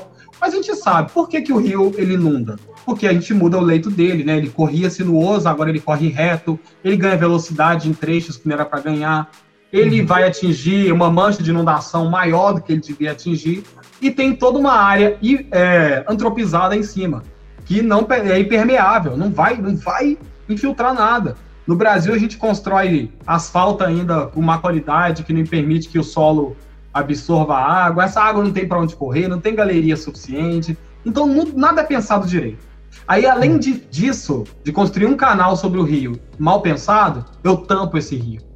Por que, que eu tampo esse rio? Para me ganhar duas faixas a mais na avenida. Porque, não, vamos, não vou mentir, porque dava para conter, cara. Dava para conter ali a, a, essa ideia da obra de conter inundação com as bacias de inundação que eles estão fazendo ali no Rio, igual estão fazendo ali na Teresa Cristina. Não necessariamente precisava do Boulevard. Mas o Boulevard ele vai inibir o quê? O mau cheiro que o Rio inibe. Se tem mau cheiro, é porque tem esgoto sendo despejado. Lá atrás, nos outros bairros, ninguém vai. Mas tá vendo como não tem saneamento? Uma cidade desse tamanho despeja a esgoto no seu principal rio. O Arrudas nasce lá perto, se não me engano, do Barreiro, né? Que ele nasce. Ele nasce aqui até é. na minha casa, no Parque das Águas aqui, ó. Isso. E o Arrudas começa ali, é, do Parque das Águas. É a hora de você ver, a gente tem uma ideia muito importante, que é um parque de preservação da nascente do Arruda, que, é, que, que a gente devia aplaudir esses parques municipais, mas ao longo do rio, ao longo do percurso dele, ele vai recebendo tanto esgoto, lixo, é, tem região que tem saneamento, mas tem região que não tem. Então não faz diferença uma ter quando a outra não tem. É, aí, assim, é, é uma bagunça. E o Rio tá lá, bonito o Boulevard Arrudas, né? Tá, é um, visualmente a cidade fica mais apresentável. Olha que coisa linda. Mas o Brasil anda na contramão, porque todas as cidades do mundo, principalmente as cidades europeias e americanas, já entenderam que tampar Rio é a pior estupidez que você faz. Para o Rio, para a saúde do rio, para a saúde daquela água, para a saúde da população, porque esse problema nunca vai parar. Agora essas uhum. cidades todas abriram seus rios, vocês, vocês sabem, vários rios aí foram abertos, tiraram que tiraram as avenidas, é mudar, mudaram o trânsito das cidades, onde era uma avenida, agora é um canal aberto com um bulevar, uma área de praça, quiosque, porque a prioridade agora é pedestre, não são carros. Então, ah, mas vai perder a avenida? Sim, mas vamos ganhar uma área de parque lazer incrível para a cidade que é uma área de preservação, vira um parque. Mas aqui ainda a gente pensa numa cidade para o carro, né? A gente pensa numa cidade ainda para o veículo, uma cidade para gasolina. Então é complicado a gente pensar assim, duas faixas. Realmente é muito mais importante você criar o parque do Boulevard Arrudas. Quem sabe? Imagina uhum. quão bonito não seria. Tem, tem, tem um projeto incrível que um, um vou ver se eu mando para vocês depois com um cara de BH criou uns anos atrás e a prefeitura rejeitou. É um parque de inundação do Arruda, seria o Parque do Boulevard Arrudas, onde todo o, o, rio seria aberto e o parque seria todo gramado. Quando tivesse chuva, o parque é fechado, porque toda a área do parque é a própria bacia de inundação. Então o parque conteria inundação, porque ele seria uma área gramada que toda infiltraria toda essa água, absorveria como esponja. E em momentos secos, era uma área de parque, de árvore, piquenique, que a população entrava para ficar no ambiente, sabe, no meio da cidade mas foi um projeto recusado, porque ia tomar mais espaço ali na Andradas do que o necessário, entende? Então, assim, mas olha que quão incrível que seria para nossa cidade ter esse parque. Com, com, mas pensar meio ambiente ainda é, é muito caro, né? Pensar meio ambiente ainda é ter que pensar assim, ah, eu vou ter que fazer isso, eu vou ter que, eu vou ter que pôr saneamento básico na, saída, na cidade inteira. A Pampulha tá aí, vai perder o título de patrimônio mundial da Unesco se bobear daqui uns dias. Porque tá poluída, gente. Tá poluída pra caralho. Aí eles estão lá, vamos despoluir a Pampulha, despoluindo Pampulha. O que, que adianta? Os córregos que vêm de Betim, de contar, ó, que vem de contagem, tá tudo sujo. Tá tudo com, com, com saneamento. Com falta de saneamento, então vai continuar chegando esgoto na Pampulha todo dia, porque não tem saneamento nos outros municípios. Então, assim, tá vendo, Léo? Tá vendo, cara? Tô falando Léo toda hora, velho. É, é, foto do ato. Gente, vocês estão vendo como. bonito quando você fala Léo. Opa. Ah. Mas aí, são, faz é, parte né, da fala. É, é muito complicado, é muito complicado, velho. Assim, você pensar fora da caixa, sem simplesmente começar a criticar tudo, meter o pau em tudo. E assim, mas o, qual que é o ideal? a gente tem um cenário muito positivo aí para o futuro, que é a gente está tendo políticas ambientais mais efetivas. Pessoas que estão entrando na política, que estão querendo fazer. Não, não estou falando do Bolsonaro, não estou falando da cúpula dele, eu estou falando de vereadores, estou falando de prefeitos, tá? Estou falando na nossa, nossa cúpula menor aqui, menor instância aqui, nos municípios. Tem, entrou vereadores incríveis na Câmara Municipal com ideias incríveis, entrou aí é, vários quilombolas viraram prefeitos no Brasil, vários indígenas viraram prefeitos no Brasil. Então, o que eu espero para os próximos quatro anos é uma mudança nas legislações, uma mudança nesses paradigmas aí, vinda desses próprios políticos. Porque a mudança ambiental, ela é política. Tanto lá no meio, no meio do meio, no meio selvagem, no meio da Amazônia, quanto aqui na cidade. Tem que ser por meio de ação política. Uma lei que institui educação ambiental obrigatória nas escolas, tanto particulares quanto é, públicas, uma lei que institui a coleta seletiva real. Não é só em um bairro, dois bairros da cidade, não, gente. Não adianta. E não adianta uma coleta seletiva que você separa o lixo e depois vai tudo parar no mesmo aterro sanitário.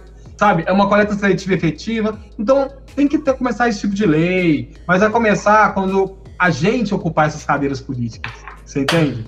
É, o, o, du, o Du fala muito isso na juventude política, né, Léo? Da gente se entender enquanto sujeito político, entender que a gente tem que ocupar esse espaço. E às vezes eu fico discutindo muitas coisas, eu penso assim, velho, a gente tem que ir pra lá mesmo. A gente tem que ir, tem que ir, tentar ocupar uma cadeirinha, nem que seja num conselho, como vereador, ou assistir uma sessão no plenário, tentar ver o que está sendo discutido ali. Por que, que isso é importante? Porque essa conversa aqui, além de ser muito interessante, ela não é efetiva se ela não for real para mim. Se eu não realmente estiver na prática, sabe? Eu às vezes acompanho umas sessões online do plenário que está sendo votado por Código Municipal de Conduta Ambiental, para saber o que que. Não, às vezes eu não vou interferir em nada, mas eu sei que ó, às vezes eu tenho seis vereadores conservadores contra quatro ali que estão tentando fazer a roda andar. Então a gente vai conhecendo o perfil da Câmara, a gente vai conhecendo o perfil do seu município. E às vezes tem município aí que não faz nada, tem município que faz pra caramba. É, mas ser um sujeito do meio ambiente e ser um sujeito político requer muita paciência, cara. Muita, muita paciência e muita vontade de não fugir do Brasil. Não, que foda, velho. Que foda. Que, que bom te ouvir, que gostoso te ouvir. A gente vai fazer esse recorte e mandar para a Secretaria de Educação. Pra vamos mandar, vamos mandar. A gente que, ó, conteúdo de geografia, introduza essa aula, por favor. Cara, eu, eu tô muito feliz de conversar, porque ou eu converso essas coisas só no meu trabalho, né? E assim, eu acho que o pessoal do meu trabalho não vai me ouvir aqui, não vai ouvir esse episódio, então eu posso desabafar aqui. Porque, assim, eu trabalho numa empresa que eu falei de meio ambiente, tem muita gente de meio ambiente, eu já, automaticamente, na minha cabeça, todo mundo ali pensa igual a mim. Isso aqui não. Eu tenho o engenheiro ambiental, o cara que eu mais admirava, admirava profissionalmente é o Bolsonaro, entende? Ele tem umas defesas muito assim que eu, eu fui pego de choque, aquela admiração caiu totalmente por terra, porque eu não consigo nem profissionalmente olhar a pessoa com os mesmos olhos. E isso muda o quê? Muda tudo. Muda tudo. Porque eu, meu, assim, profissionalmente para mim tá sendo mais difícil tá todo dia ali lidando com alguém que eu sei que pensa muito estranho, não, não, nem, acho que ele nem concorda com o que ele trabalha, mas, mas faz parte, entende? Né? Tem gente que tá, tá aí para pagar boleto, né? Tem gente que. Ah, não! Não escolhe a missão, a missão profissional, escolhe a missão de pagar boleto na vida. E é isso, né? Tem, tem gente que é, tá aí para pagar boleto. É, é verdade, cara. É o que eu te falei, né? É, não, eu não fiz nenhuma escolha. No início eu achei que tinha sido uma escolha financeira, mudar de área na geografia e o meio ambiente. Não foi, né? Porque eu falei que eu não, não vou ficar rico trabalhando com o meio ambiente. No máximo que acontecer, eu vou ser preso. Numa manifestação, abraçando uma árvore. Não, é sério. o máximo que acontecer comigo vai ser isso. Porque, mas assim, é, é uma escolha realmente de você tentar entender, quando você começa a trabalhar com o meio ambiente, ou conviver com pessoas do meio ambiente, ou trocar ideias sobre isso, você, você, ou você abre ideia para cada detalhe, para cada para cada coisinha besta, só. Eu falo, eu tenho umas, uns caras lá na minha quebrada, os caras não conhecem nada de meio ambiente. Sabe que os caras. Os caras mais largadão, os caras mais de boa da esquina. Eles não conhecem nada de meio ambiente, mas eles adoram pegar a moto e o carro e ir lá para as cachoeiras do Índio, do Viana, ficar no Gandarela. Aí um dia trocando ideia com eles, eu tava falando assim, ah, vocês estão sabendo que eles querem. Ah, eu tava tentando explicar para eles que eles estavam pensando em diminuir a área do parque, porque a Vale tem um, a Vale tem muito interesse né, em minerar dentro do parque do Gandarela.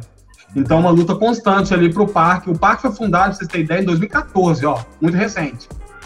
Então, a qualquer momento, a gente pode ter ideia que esse parque vai para iniciativa privada, aí você descobre que a empresa que está cuidando do parque, no fundo, é uma empresa que está assinado Vale, com nome diferente, mas é esse tipo de coisa que a gente tem que lutar para não acontecer. Eu trocando ideia com esses caras, falando, ah, tem, eles vão fechar a cachoeira, eles, ah, não pode não. Eu falei, mas vamos. E comecei a trocar uma ideia com eles, aí eles falando assim, Aí eles tiveram mais ideia, daí eles começaram a pensar, ah, mas será que eles podem fazer isso? Fechar a cachoeira? Eu falei, não, expliquei que é um, um lugar público, ali é uma área de acesso nossa, cara, todo mundo tem acesso, direito. Aí eles começam a questionar umas coisas, aí teve um deles que foi no topo do mundo, né, no topo do mundo, e eu tinha falado pra caralho na cabeça desse cara, na esquina da de casa, assim, que o topo do mundo tem gente que te cobra, às vezes, pra você entrar, pra você ficar ali, você tem que entender que não, né, é uma área de pública, é um parque estadual, iniciativa pública, domínio público, ninguém te cobra exatamente para nada ali. E tem gente que se beneficia disso, de gente que não desconhece. Eu evito ir lá porque toda vez que eu vou lá, eu bato boca. Eu uhum. falo, não vou pagar, você tá doido, meu direito, eu não tenho que pagar pra entrar aqui, não. E eu comecei a explicar pra esses caras isso, e eles começaram a ir lá, e aí ele falou que eles começaram a, a confrontar. Tá, eu achei, assim, até bonitinho, porque, assim, é, você tá entendendo que as pessoas não odeiam o meio ambiente, não é uma discussão que é distante de todo mundo, às vezes ela não é muito clara, sabe? Às vezes ela não é, ela, ela, é, a galera discute tão tecnicamente que acha que você tem que falar o um nome técnico, você tem que pôr quantitativo ali. Nossa, velho, não precisa disso. Todo mundo vai pra cachoeira. Todo mundo ama uma praia, sabe? Todo mundo tem é, gosta de um quintal com pomar, todo mundo gosta de uma área verde. E esse tipo de, de luta, quando a gente precisar lutar pelo Gandarela, se ele for fechado, não tem que ir é, eu e mais 20 bocado, não. Mano, tem que ir 2 milhões de pessoas dessa cidade, porque todo, todo mundo ama aquela cachoeira. Mesmo que você não vá, porque você nem sabe às vezes a causa, mas você sabe que você quer fechar a cachoeira que você gosta, que você ama. Vamos com a gente lutar. Esse tipo de motivo também é uma luta ambiental. Não é saber conceito, não é estar por dentro das ideias. Isso aí deixa para quem está estudando e quer trabalhar por você, sabe? É isso. A gente está lutando aqui pela saúde no país, nenhum de nós somos médicos da área de saúde, mas a gente quer que tudo funcione bem. Eu quero que o SUS continue em pé. Mesmo, às vezes você é uma pessoa que não usa o SUS, mas você quer que ele continue em pé para pessoas que precisam usar o SUS. Uhum. É a mesma lógica. Às vezes você não tem tempo de participar dessas manifestações, de estar envolvido nessas coisas. Cara, mas se intera, sabe? Fica, troca uma ideia com alguém, descobre o mínimo do que você pode fazer, e às vezes o fazer é só conhecer. Só ter uma ideia do que está acontecendo já é fazer. É muito melhor do que estar tá alheio.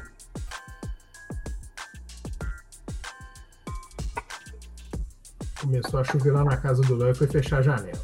Beleza. Não, então daqui a pouco a chuva chega aqui, hein, velho?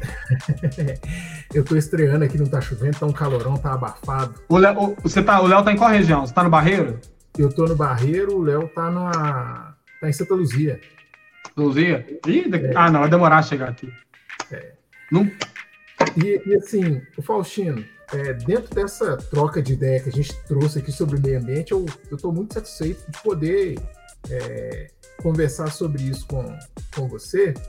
É, e aí, é, é, eu aprendi demais, né? Eu acho que dentro disso tudo, acho que é muito importante a gente também trazer essa discussão para o cotidiano, né? É, Cara, incrível. E é isso.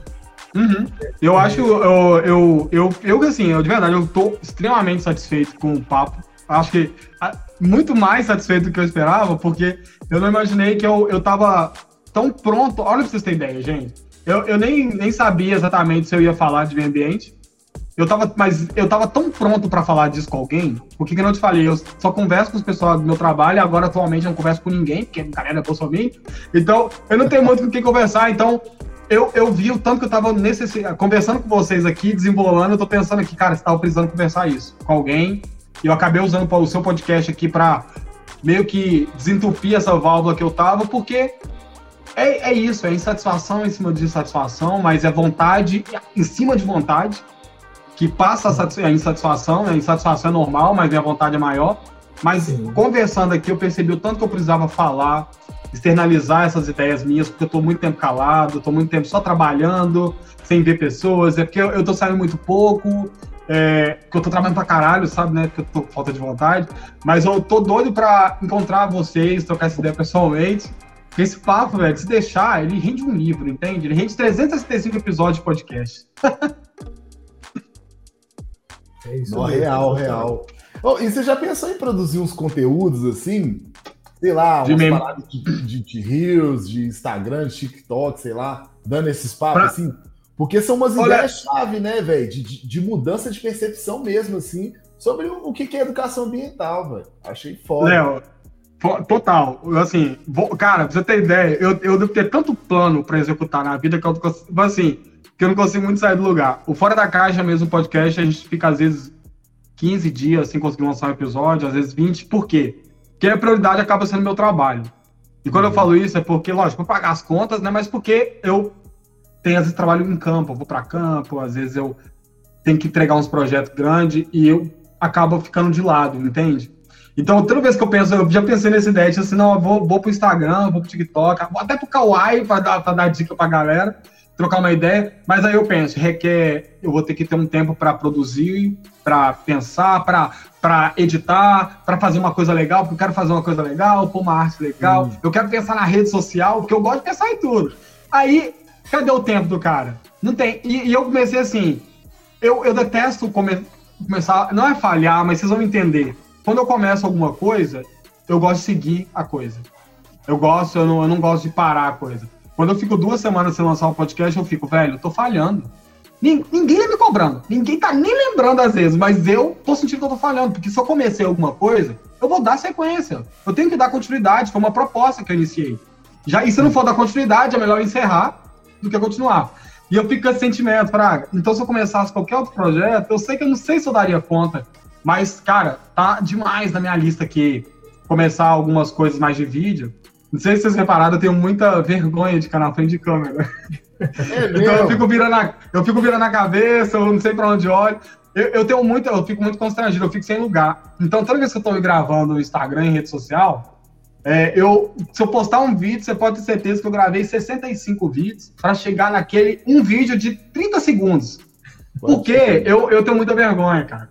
Então eu evito aparecer e eu tiro muita foto, mas vídeo mesmo, quase não apareço. Evito. Mas tô, pro futuro aí, quem sabe o cara consegue fazer algumas coisas.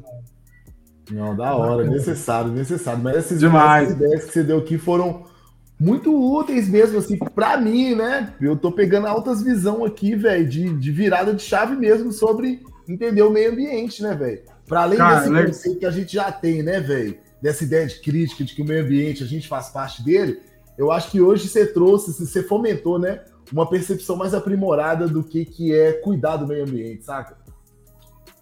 Ah, exatamente, cara. E principalmente pessoas, se as pessoas pegarem, entenda, gente, meio ambiente não é academia, não é a galera, os estudiosos, não é um livro super técnico que você vai ler, não é um conceito do Jornal Nacional, sabe? É, ele é você, cara, no seu dia a dia. Tipo assim, eu odeio pessoas que quando a pessoa começa uma palestra, um podcast, um curso, qualquer coisa sobre meio ambiente, e ela já separa o homem dessa discussão, eu já levanto e vou embora. Sabe por quê? É como se a gente não fizesse parte daquilo.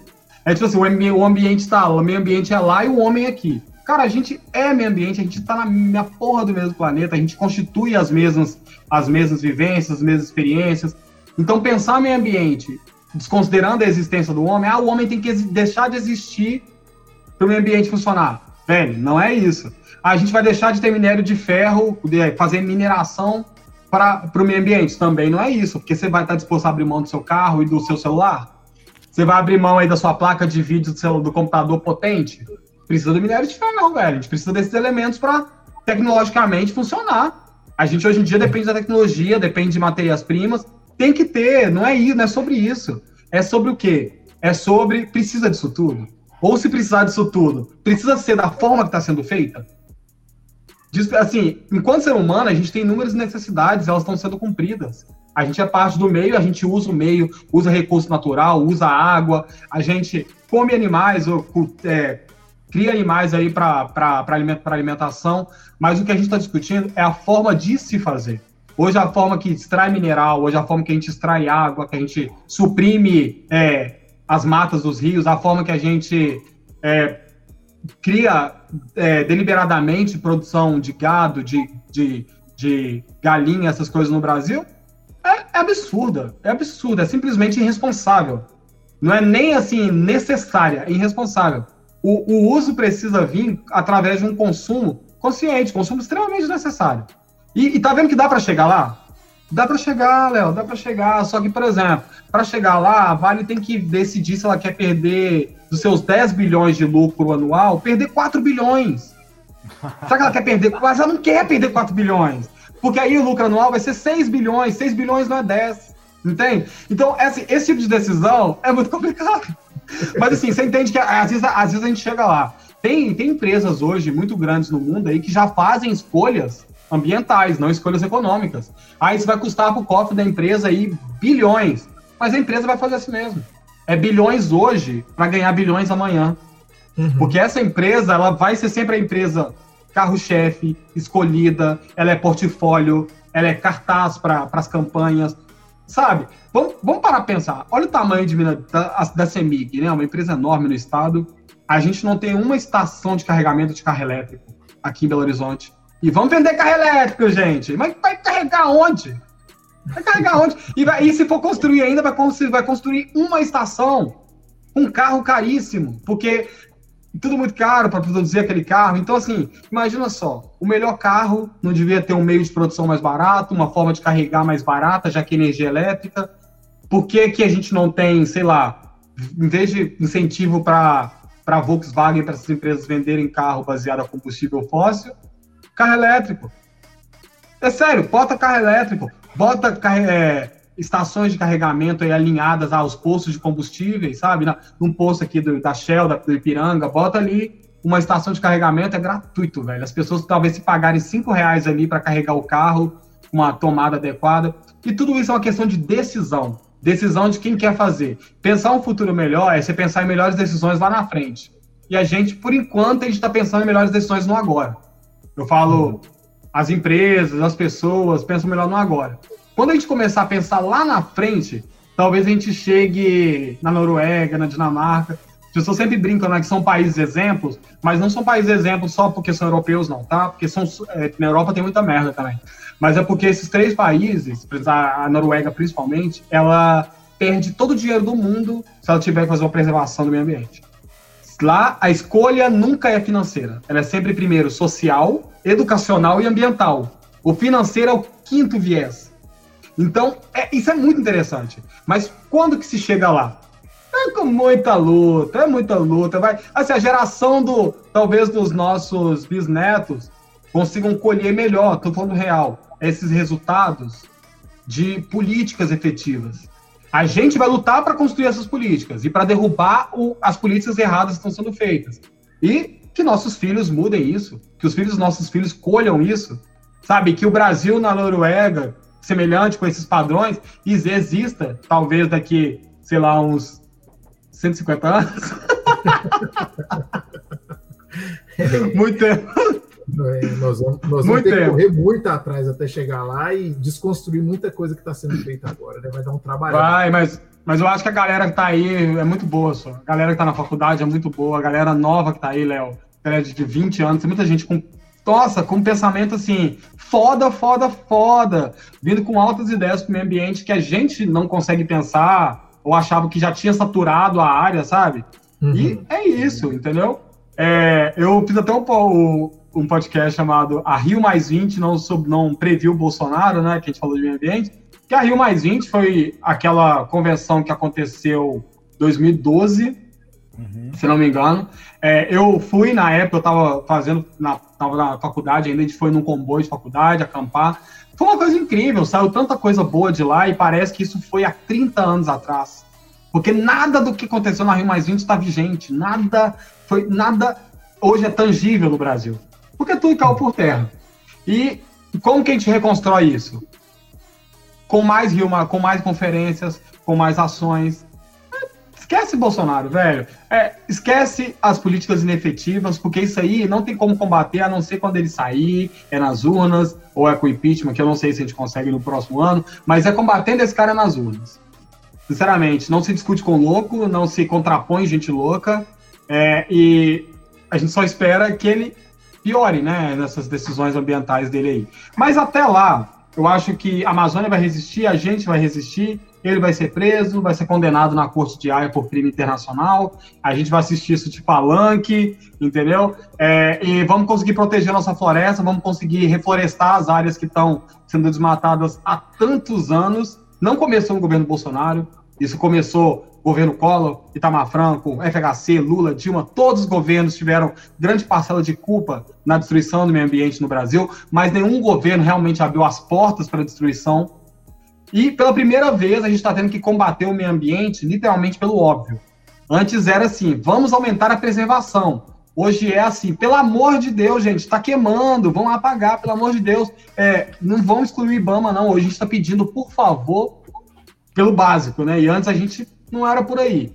É, assim que esse cara cair, a gente vai voltar a falar de meio ambiente com mais coesão, com mais assim, com mais eficiência, Léo. Porque nós vamos estar falando aí de um projeto legal, de iniciativas legais, de políticas legais. E o, o, o, governante que pegar esse país após tudo isso, cara, ele vai ter o trabalho da, daqueles. Eu acho que nem 1.500, nem quando, nem, nem quando proclamaram a República nesse país tiveram tanto trabalho igual vamos ter para devolver esse país para o eixo no próximo, no próximo ano, viu?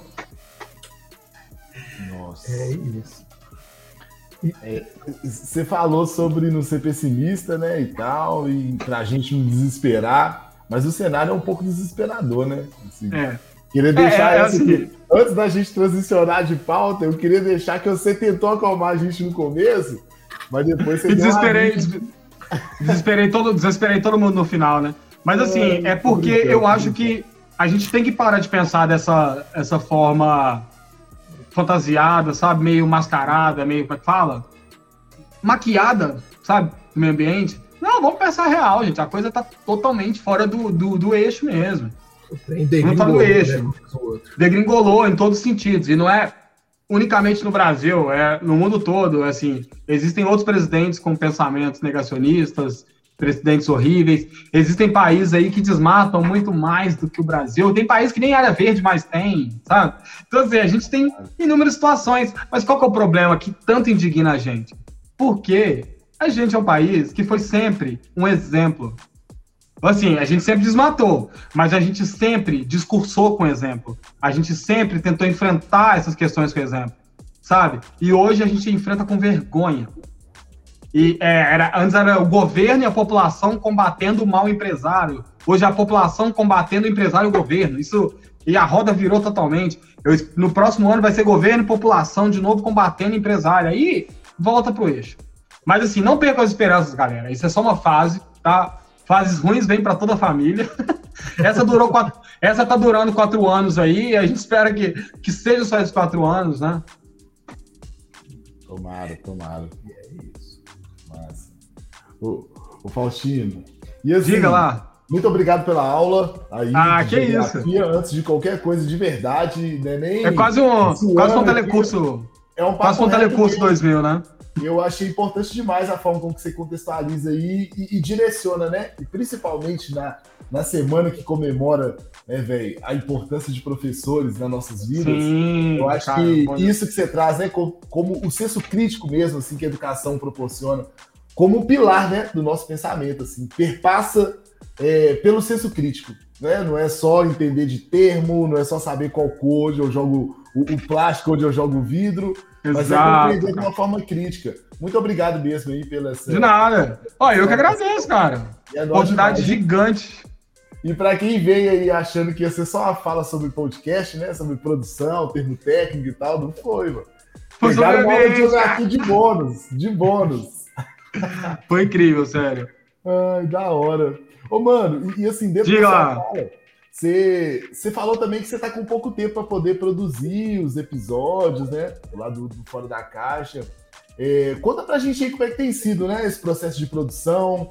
Quais são os equipamentos que você usa, sabe? Quais são os softwares também que você usa aí? E quem que é a equipe por detrás? Ou eu equipe, né? Não sei como é que tá o processo é, aí. Então vamos lá, atualmente sou eu Keep, né? Não, porque é, para quem não conhece, Fora da Caixa, a gente criou, o podcast foi criado em 2019. É, em agosto de 2019 eu tive, pensei a ideia, exatamente por essa necessidade de falar. E, incrivelmente eu estava muito na dúvida se eu ia falar Ah, eu vou criar um podcast para falar de negritude ou para falar de meio ambiente? Eu tava nessa dúvida. Então, se você quer saber, velho, vou falar de negritude porque eu já trabalho com meio ambiente, eu não quero falar disso no podcast também não. Vou falar de negritude. Aí trouxe fora da caixa, convidei a Drica, né, para fazer parte desse time comigo. E a gente ficou aí um ano, a gente começou em 2000, no final novembro de 2019 a gente lançou o nosso primeiro episódio e já em março de 2019 a gente, bum, não vamos gravar mais presencialmente. A gente sempre gravava presencialmente com a pessoa na mesinha, os microfones, tudo bonitinho, e veio a pandemia.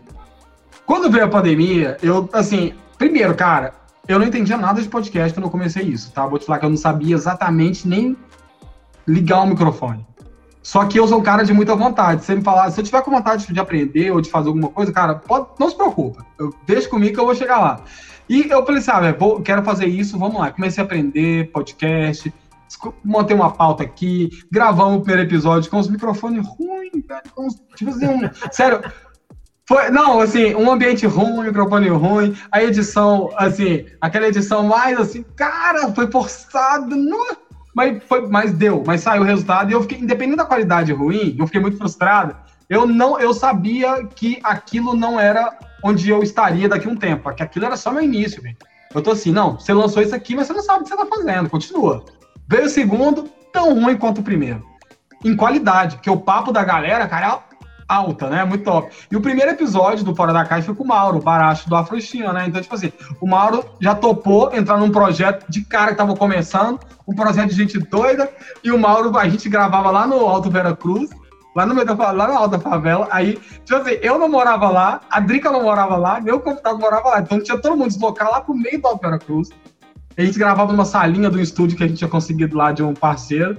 Cara, era. Ai, meu Deus, era confusão.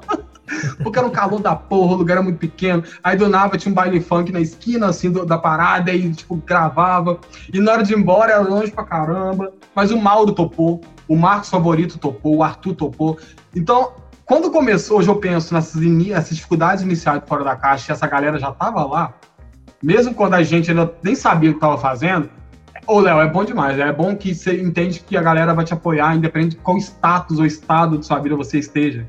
Sabe, ninguém ali estava julgando qualidade, local, o é, que, que, você está produzindo. A galera só queria estar tá ali comigo, me ajudando, trocando uma ideia. E é uma das coisas que eu mais amo no podcast. É uma das coisas que eu mais amo na galera que eu convido, na galera aqui de BH. É, é uma parceria muito foda, você entende? Logo depois eu comecei a gravar na Black to Black, porque a gente saiu lá da, da do que teve uns problemas. Foi de disponibilidade com o espaço mesmo. E fomos gravar dentro do Afropub.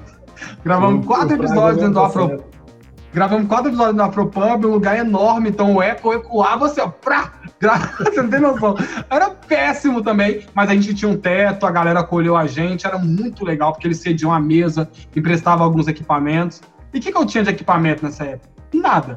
Um amigo me prestava um microfone, o outro amigo me prestava outro microfone. Aí quando eu tinha precisava de quatro microfones, meu dia era assim, ó, ir correr lá no barreiro, pegar o microfone emprestado, voltar, passar no barro preto e pegar mais um, pegar o pedestal lá no, no, no floresta, voltar pra contagem na minha casa e pegar o restante. Velho, era uma loucura. Eu ficava assim, velho, você não tá ganhando nada com isso. O que, que você tá fazendo, mano? Você tá ganhando nada com isso.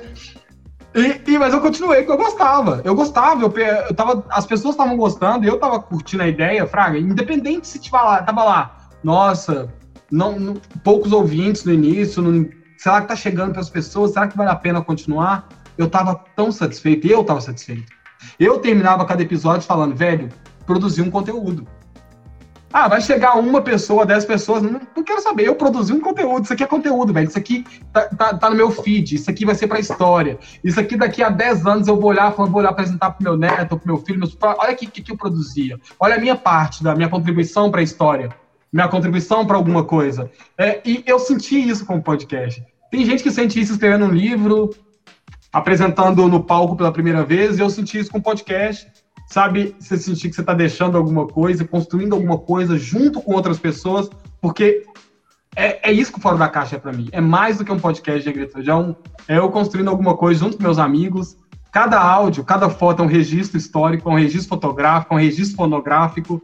Sabe quando você pega assim, o, o ah, os arqueólogos vão estar estudando coisas antigas e acham registro de áudio e aquilo ali vira uma peça histórica. Velho, que nossos áudios virem peças históricas no futuro, para quem quiser entender como a gente chegou lá. Eu tô só, só dando exemplos assim, do porquê é gostoso essa parada, Fraga.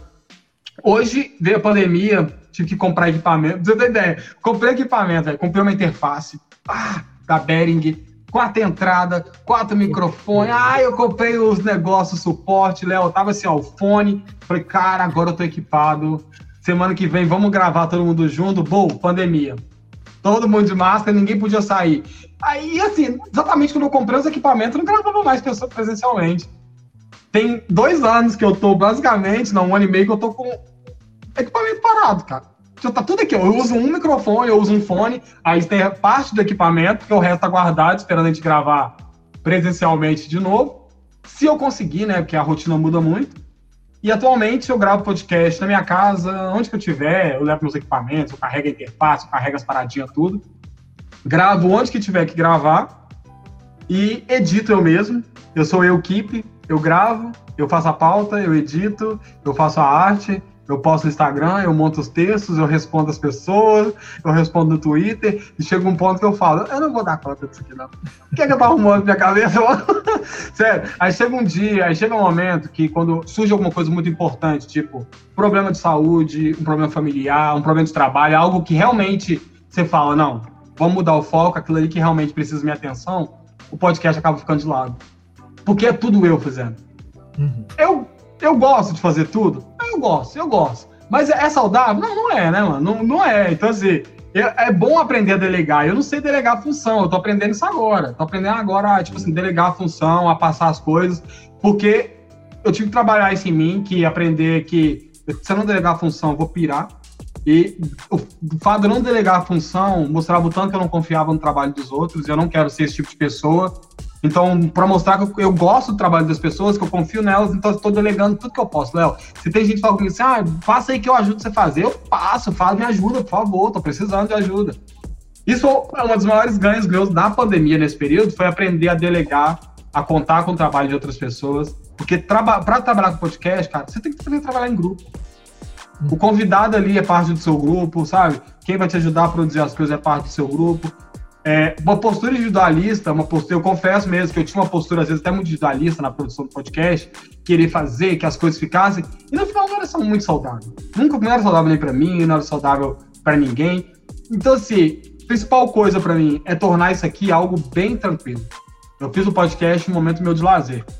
Hoje, quando eu tô gravando, eu sei que eu tô no, trocando ideia. Eu, às vezes, abro uma cervejinha, eu, eu ponho o microfone, o fone, e eu, eu tô, penso assim, tô num bar com um amigo meu lá, isso aí, ó.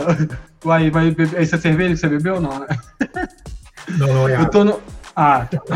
Aí eu tô. Aí eu penso assim, a ideia é essa, tô num bar com meus amigos, é, troca ideia e não é mais um trabalho, não é tão pesado quanto antes. É, ontem eu gravei um episódio, a gente gravar e lançar um episódio recente. Eu pretendo manter uma sequência, dando, lançar mais, mas vocês dois que são podcasters, vocês também sabem que podcast envolve o quê? Você pensar no tema, você editar, você gravar, disponibilidade do tempo, que eu tenho, o tempo, o tempo tem que casar, tá? Vocês dois são uma dupla. No caso, eu sou sozinho, é até mais fácil eu pensar assim, ah, vamos gravar a hora que der. Mas o que eu mais amo, assim, o fato de ser podcaster, real, é a quantidade de pessoas que eu conheci. Velho, deixa eu te dar ideia que depois. Ó, o Léo. O Léo veio através do podcast. Lógico que eu te conheci no, te conheci no Juventude, mas me aproximei por causa do podcast. Eu, quando eu, é, podcast ganhou mais fama durante a pandemia, eu tô doido pra acabar pra sair abraçando todo mundo que eu conheci gravando. Gente que, tipo, que eu nem conhecia na cidade, que eu nem sabia que a pessoa trabalhava, e gente que não me conhecia. E, e, tipo assim, não é uma vibe de ser conhecido, porque não é essa a minha pegada.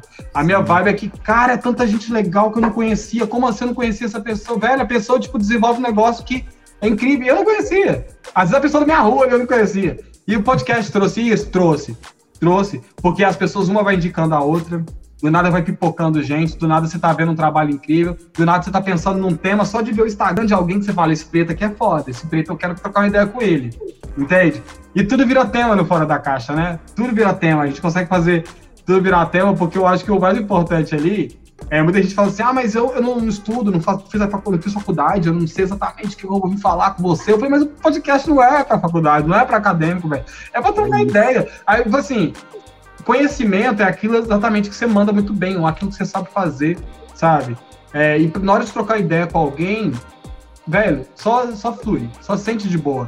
E eu tento deixar as pessoas confortáveis no podcast, para elas entenderem que aquilo não é um espaço sério, um espaço acadêmico. Eu tento trocar uma ideia assim, deixar. O Léo já gravou comigo, ele é, sabe que, tipo assim. É, tem, eu, eu, eu, tento, é, pra trazer isso, eu peguei esse hábito que eu percebi que tinha muita gente que literalmente sentia, tipo assim, velho, será que o que eu falo as pessoas realmente dão valor? Pra me estar tá tendo falar num podcast? Será que alguém vai ouvir isso? E do nada a pessoa começa a falar algumas coisas, quando ela esquece que ela tá sendo gravada, ela simplesmente flui.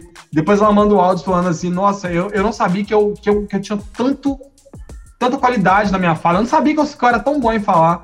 E esses são os melhores retornos do podcast, ajudar, é, é eu me sentir, conhecer a galera, a galera poder se apresentar para o mundo, se apresentar para BH, ou a galera que já é conhecida pra caramba, que ainda vem pro podcast, eu falo, nossa, o Afroito, que é um, um cantor de Pernambuco muito bom, não sei se vocês fragam. O Afroito, ele participou do podcast, eu fiquei muito feliz, porque eu já era, conheci o cara pra caramba, era fã do cara, da música do cara, e ele veio, passou do, do podcast, cara super humilde, e o tempo todo lá, assim, meu Deus, o cara tá gravando comigo e tal. E, e ele lá falando, assim, todo feliz por alguém ter dado uma oportunidade de ouvir ele. Então a gente não percebe que a troca do, no podcast é mútua, né? Vocês podem estar super agradecidos por eu estar aqui, mas vocês têm noção, velho, como é que eu tô feliz por ter tido de verdade a oportunidade de contar um pouco de quem eu sou para todo mundo. Eu acho que a, a, maioria das pessoas não só conhece o Wesley do podcast, ninguém sabe o que eu trabalho, ninguém sabe muito do meu dia, não sabe da minha história. Eu acho que foi a primeira vez que eu consegui fazer isso, sabe? é, é incrível. Que da hora, velho. Você tem uma fala muito poética, até me emocionei aqui de você falando, velho. De verdade, meu Deus. até as lágrimas aqui, porque é muito poético que você fala sobre deixar legado, sobre produzir memória, sobre ser importante para você antes de ter significado para o mundo, que eu acho que é isso. Sim. O Papo Niga também é, surge disso, assim, né, velho? Quando o Emerson me convida, né, para essa proposta, é isso. Eu comecei a imaginar qual que é o sentido que isso faz para mim, tá ligado? E aí, a partir do, do sentido que faz para mim, é que eu vou conseguir externalizar, né, velho? Que eu vou conseguir me dedicar, tá ligado? Que eu vou conseguir passar tardes de sábado, ao invés de estar tá fazendo outra coisa, tá aqui, mano, Exato. sentindo, aproveitando. Isso é muito bonito, eu, eu me emocionei com você falando, mano. Muito poético. Ah, eu, eu, e o papo é incrível, cara. Quando eu vi, quando o, tipo assim, já tinha trocado uma ideia com o Léo antes, Emerson, que ele falou assim: ah, eu tenho uma ideia de fazer um, um podcast, na época lá do, juventude, do evento Juventude Negra Política ainda. Aí ó, a gente trocando ideia, depois o Léo participou do podcast, aí ele afirmou a ideia que continuaria. Quando eu vi, velho, que realmente você tinha conseguido, se materializou a ideia, você formatou, você o Emerson lançou ali, pra mim, tipo assim, foi o presente, velho. Porque é o seguinte, é, quanto mais podcast, melhor. É quanto mais gente discutindo, melhor. Sabe por quê? As perspectivas são tão diferentes. E eu sou assim, ó. Se, se um fizer um tema falando sobre, é, sei lá, o, a cor vermelha e o outro fizer sobre a cor vermelha amanhã, gente, são dois episódios completamente diferentes, porque é podcast, é, é, podcast é perspectiva, né, velho? E, e, o que eu, e o mais legal é surgir mesmo na cidade, pessoas que interpretam a cidade com outras perspectivas, igual vocês. Eu tenho o Neguinho Presidente também, que é um podcast muito foda. Nossa. Então, somos podcast Três Homens Pretos. Tem os, as Minas do Afrolíricas também, que é outro podcast muito foda. Então, assim, BH, velho, que a gente tem de potência de podcast preto, até podcasts que às vezes não são de pessoas pretas, mas são podcasts incríveis também produzidos aqui na cidade, uhum. é surreal, é surreal. Uhum. Às vezes a gente talvez não, não tenha tanta visibilidade nacional contra alguns podcasts do Rio, de São Paulo e tal, mas tá tudo bem, velho. Tá tudo bem, porque podcast não é sobre se tornar o, o, o mais competitivo ali no, no, Spotify ou ser patrocinado pelo Spotify, né? O, Podcast é troca de ideia, é produção de conteúdo mesmo. Velho, esse papo aqui é bom. O papo que os caras vão trocar lá quando eles forem fora da caixa, esse melhor ainda. Eu já tô pensando aqui nos temas, hein, Léo? liga nós, liga nós. Liga, liga nós que nós estamos lá. E assim, é, eu acho muito interessante você trazer isso, porque também o podcast é uma, é uma forma de você se colocar no mundo também, né, velho? Uhum. Eu acho que é isso, né?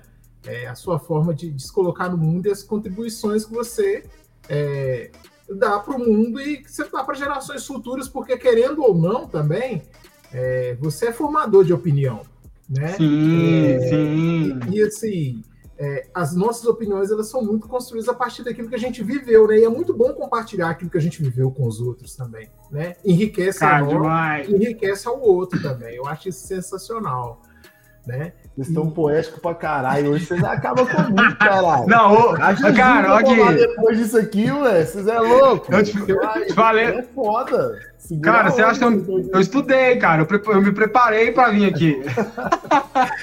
e, e, assim, dentro dessa perspectiva também, Faustino, é, eu queria saber de você.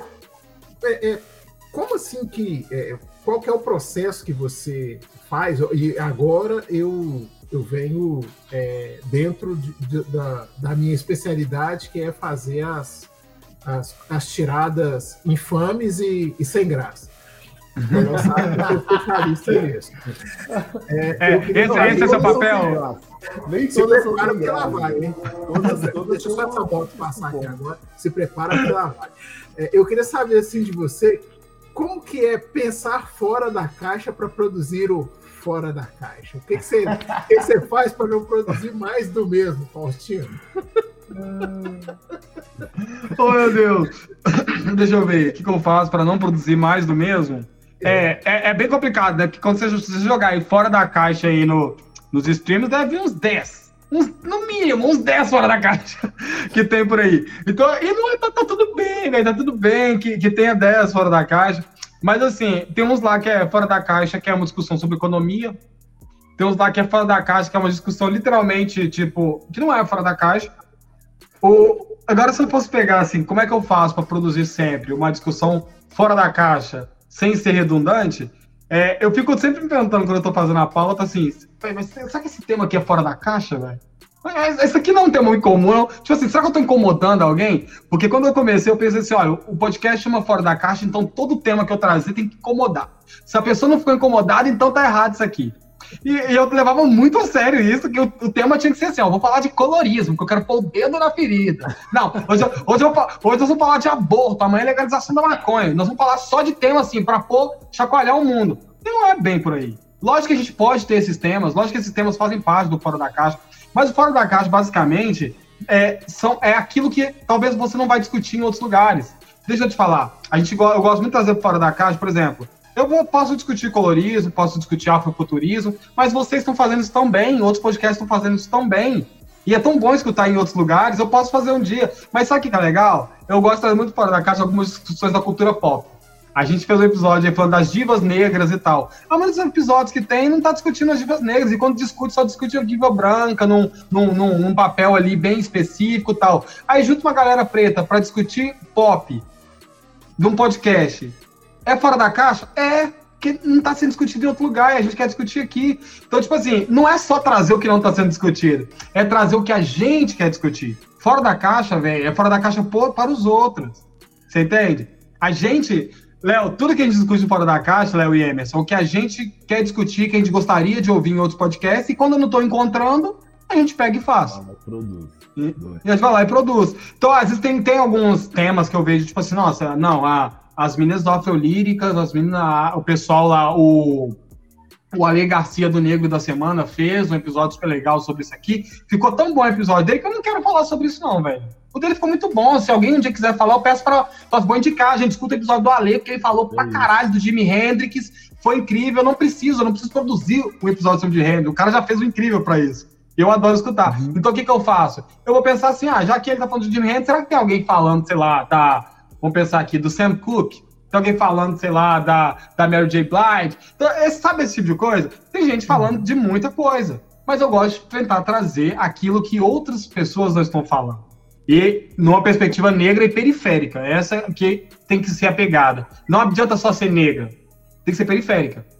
Porque o, o que eu mais gosto fora da caixa é quando a gente parou de atrair só a, minha, só a bolha, Léo. Só a galera que tá ali, ó, discutindo política, a galera que vai nos mesmos eventos, a galera que vai nos mesmos lugares, que frequenta os mesmos lugares, a galera que eu sabia que ouviu fora da caixa. A galera que eu sabia, porque eles são amigos dos convidados, a galera que já discute aquele tema. Agora, quando chegou na minha quebrada e a galera começou a escutar e começou a me retornar para falar: ah, eu escutei sobre isso aqui, porque, velho, é isso aí que tava. Mas é porque eu tava discutindo coisas que não era só pra nossa bolha. Eu comecei a discutir coisas que, tipo, tem que sair disso aqui, mano. Vamos romper isso aqui. Se eu continuar discutindo colorismo, minha mãe e meu pai não vão escutar meu podcast, entendeu? Agora, é, mas agora, no dia que a gente tá, discutiu maternidade, tipo, o papel da mulher preta na favelada criando um bebê, muita galera escutou. Não é que eu tô falando deles, entendeu? Mas é porque eu tenho. Se não for próximo, tão próximo assim, do que a galera vive, vai, não tem por que escutar. A galera lá, a galera do meu bairro, quando eu comecei para podcast, eles nem sabiam o que era podcast. Aí eu explicava para todo mundo, para todo mundo assim, ah, é tipo uma rádio na internet. É, é, é uma rádio na internet, vou explicando, uma forma de sintetizar, né? E a galera foi escutando, nem todo mundo tinha Spotify, então eu colocava o episódio no YouTube para que a galera do meu bairro conseguisse ouvir, eu mandava link pra galera. Então eu tentei facilitar. Hoje todo mundo da galera tem Spotify, eu tenho o Deezer, eu tenho um, um, um, uma contazinha ali para escutar alguma coisa, todo mundo escuta fora da caixa. Galera da minha rua me para, fala, não, escutei o episódio, né? Nossa, é muito ruim. Eu vi você falando mal do bairro. É tipo umas coisas assim, é muito da hora, mano. É muito da hora, porque assim, saiu dos meus amigos se identificarem com fora da caixa. Os meus amigos vão escutar, mas essa galera escutar, a minha mãe, meu pai, o, o, os amigos do meu irmão, a galera que joga futebol com meu irmão, a galera da rua escutar, isso é muito bom para mim. Isso é muito bom. Porque, sinceramente, eu você e o Emerson, com certeza a gente vai sentar numa mesa de bar e vai discutir machismo, a gente vai discutir colorismo, a gente vai falar de, de pigmentação e você vai surgir na nossa discussão uma hora ou outra. Agora, a galera do meu bairro, velho, eles não, nem sabem dos equipamentos públicos de educação ou de cultura que tem na cidade. E às vezes escuto podcast e falo, ah, eu vi que você indicou um negócio gratuito que vai ter lá, a gente vai, hein? Eu falei, é isso, mano, vai, vai lá, ocupa a cidade, ocupa esse espaço, frequenta, é gratuito. Se o folhetim e a notícia não chegou até sua casa que tá rolando, a gente tá te falando que tá rolando. É, é muito mais que um trabalho só, tipo assim, de comunicação, Fraga. É, é, é, é uma ponte, mano. E como que deixa fora da caixa? Fora da caixa para essa galera, entende? Para essa, pra essa turminha aí que eu sempre. Nossa, demorou demais até o podcast chegar. Essa galera começar a chegar no podcast. Ô, Léo, demorou demais. Demorou demais, demais. Nossa. E esse retorno e, é muito gostoso, né? Quando, o retorno é, mano. É, é divino. Essa quebra e pá. Esses dias meu vizinho, esses dias não, hoje de manhã meu vizinho me mandou mensagem falando: Ó, eu vi um negócio lá no Instagram, vocês vão fazer uma parada hoje. Até comentei lá, foi pô, que louco, mano. Doido, cara, meu vizinho que me ouve falar pra caralho. Tá ligado? Toma uma comigo ali, mas, pô, o cara tá ligado no bagulho que tá fazendo que é no campo da internet. Tá ligado? Não precisa Exato, pagar exatamente. nada. Não precisa pagar Exatamente. E o cara tá lá, tá ligado, pô, que doido, que da hora. Eu acho que esse, esse retorno é bonito mesmo. E é uma discussão, é uma discussão para todo mundo, né, cara? Podcast é tão diverso, vai ter podcast de todo tipo de tema, todo tipo de pessoa, todo tipo de configuração. Tem podcast que é temático, tem podcast que é uma novela, uns que contam história, uns que vão falar de negritude, uns só de filme, uns que vão falar nada, igual a Laurinha respondendo em voz alta, que vai só zoar com a sua cara mesmo. Tem podcast pop, tem o um Nerdcast. Eu, eu escuto podcast desde 2012, pra você ter ideia. Eu comecei, quando eu tava fazendo estágio, eu curtia podcast já. Eu era fã de podcast, não tinha nem celular direito, para me escutar esse negócio. Eu escutava no computador do trabalho, do estágio. E eu ficava com a galera que tá fazendo, escutando podcast, todo mundo, ah, não sei o que, que é isso, ninguém escutava. Quando o podcast venceu, desceu, foi 2019, foi o ano do podcast, né? Que boom, explodiu. Sim. 2020, mais ainda por causa da pandemia. Mas quando o podcast venceu, eu falei, agora a galera tá ganhando dinheiro, velho. As marcas estão chegando, Fraga. Ah, uhum. Os streams estão patrocinando, exclusivando os podcasts. Galera agora consegue produzir podcast com celular, você tá entendendo? Acabou essa ideia de um mega estúdio para gravação. A gente uhum. tem galera produzindo um podcast incrível com celular e um fone simples, velho. Tem mano produzindo um podcast incrível dentro de um estúdio. E tá tudo bem. O negócio é a possibilidade de fazer, velho. Antigamente a gente não fazia, hoje a gente faz.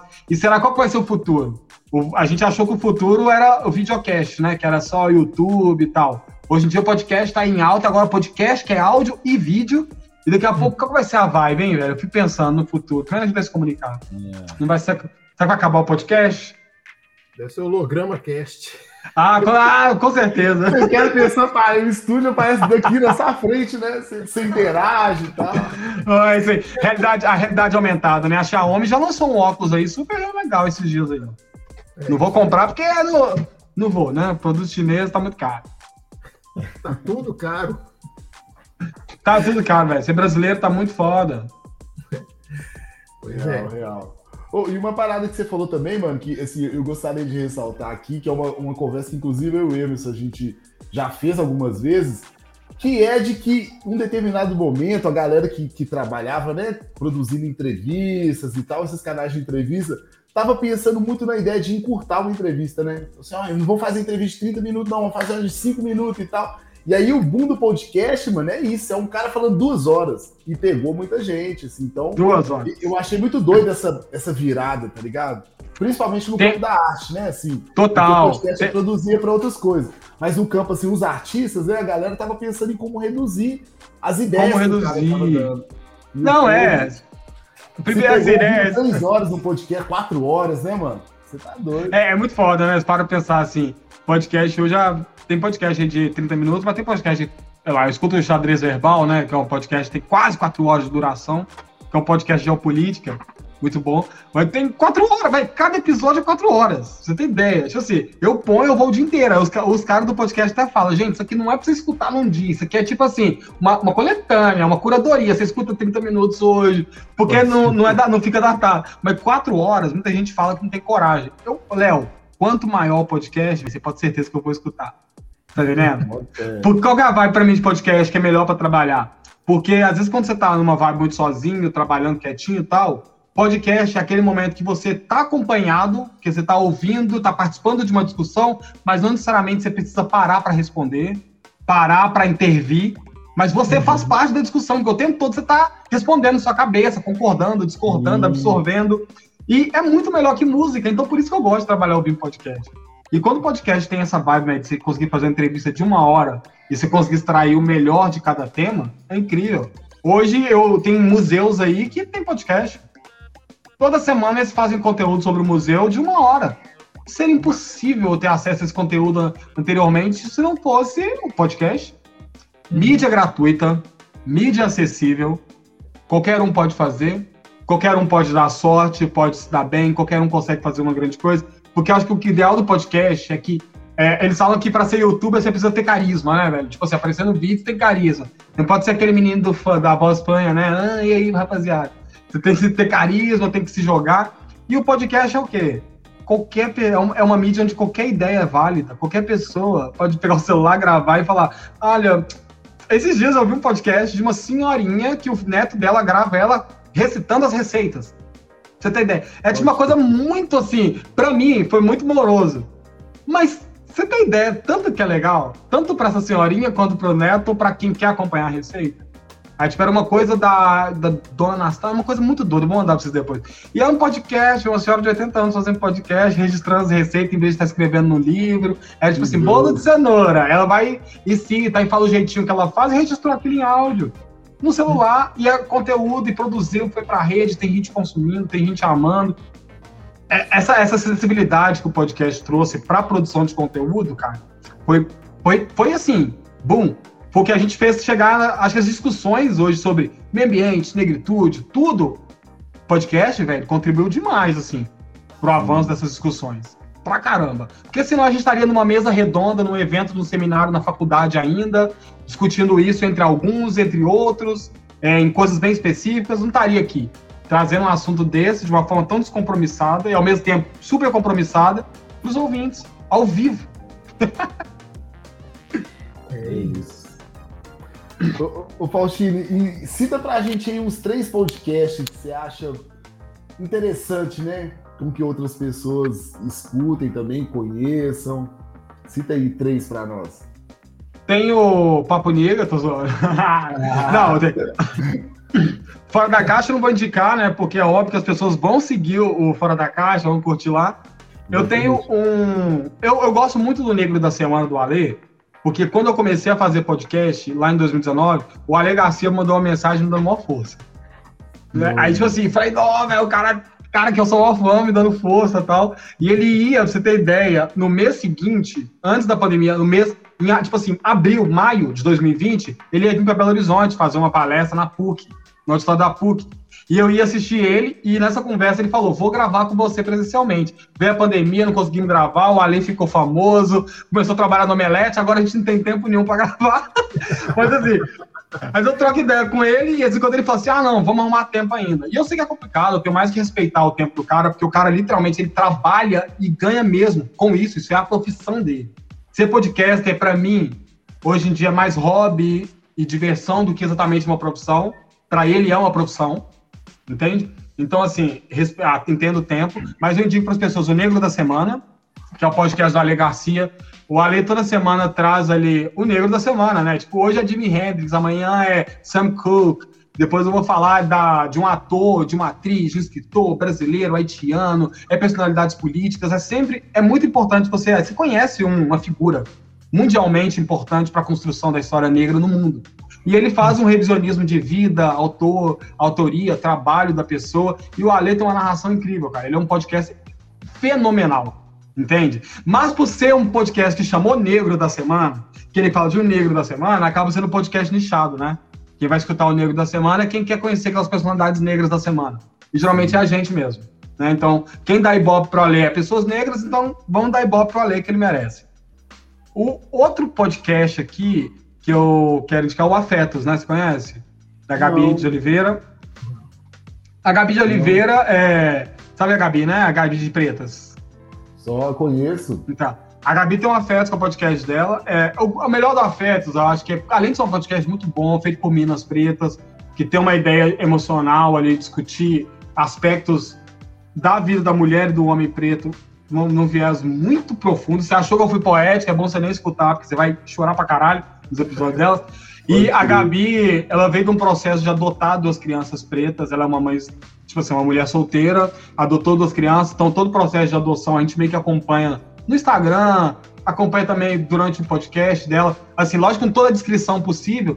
Então, você vai acompanhando esse processo. E hoje ela já está com as crianças adotadas, ela fica, não, não filma eles direito ainda, que não pode, mas você acompanha. É, afeto. A ideia do podcast exatamente é você escutar narrativas que te transmitem afeto.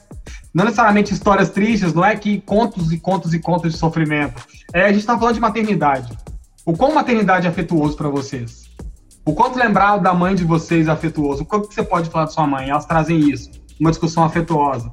É, adoção, relacionamento, término. É, é, assim, eu amo, velho. Eu amo. Acho que é o podcast que eu tô emocionalmente quebrado. Eu não escuto, porque atrapalha mais ainda o nosso psicológico, mas é, vale muito a pena.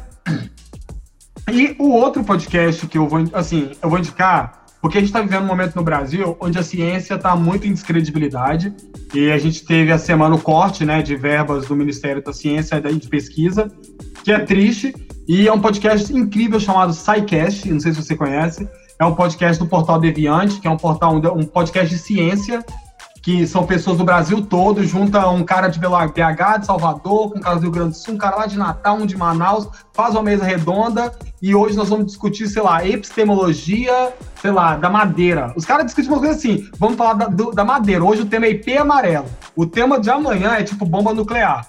Aí o tema do dia seguinte é como foi feita a linha do crochê. É umas coisas assim que você fala, gente, por quê? Mas escuta, escuta, porque além de ser um aprendizado de 30 minutos ou 40, uma hora ali, eles estão falando para o público comum. Eles são acadêmicos que estão convertendo aquele, aquele, aquela, aquele papo num papo assim, ó, para pessoa dia comum. Tipo assim, tá, você tá falando aí para mim do magnetismo, que o homem vai para a lua, tá, mas o que, que significa para mim que tô aqui picando minha batata?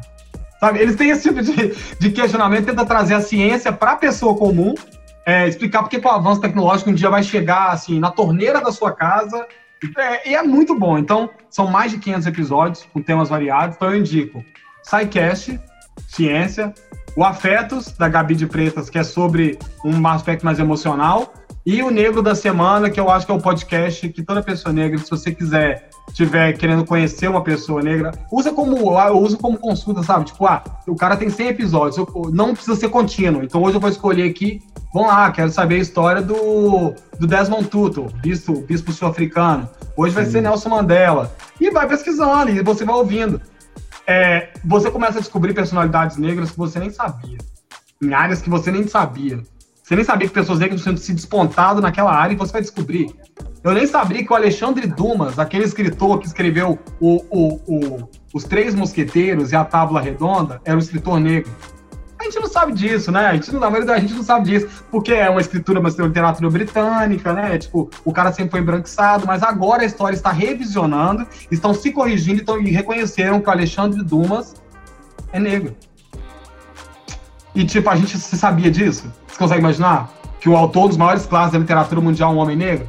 Não, porque a história esqueceu isso. Isso foi apagado da história do cara. Mas agora a Academia Francesa está revisando e dando o cara a titularidade como um dos maiores autores negros da história. Antes ele era só um dos grandes autores, agora ele era um dos maiores autores negros da história, porque revisaram a cor dele. Anos de história apagado, né? Além dos livros maravilhosos, mas anos de histórias negadas que agora vão ser retribuídas de novo. O Alê, ele faz esse tipo de resgate, cara. Então, às vezes, informação que você não sabe, vai lá descobrir. Pra gente é sempre bom. Bacana demais. Show da hora. Valeu. É. Anotadas as indicações aí. E, e assim, Faustino, é, a, gente vai a gente vai chegando naquele momento chato, né? Que é o momento da gente. Dá tchau. Dar tchau e encerrar o podcast. Mas antes, tem o momento das três perguntas, a nossa dinâmica final. E é o momento é, em que a gente é, responde responde as perguntas. É, a gente vez, geralmente não, né? O Léo geralmente responde as perguntas, você pode direcionar todas três para ele. Ah, é. Eu não, vai, vai ser... fala isso porque ele é modesto, porque ele gosta de responder todas, aí ele fala assim: ah, o Léo, é o Léo, querer direcionar. Mas ele é um não, tô... bom responder perguntas. Sério mesmo. Se ele fica emocionado ouvindo a gente falar, eu fico emocionado ouvindo ele, ele responder as perguntas. Bom demais. Então, é, aqui, eu só quero, eu só posso pôr o meu celular pra carregar, porque eu acho que vai dar uma descarregada. Eu tô com medo de fica perder as Ah, não demorou, fica bom. Dá um minuto. Não atrapalha, não, né? Não, não, não, de forma alguma. Só um momento.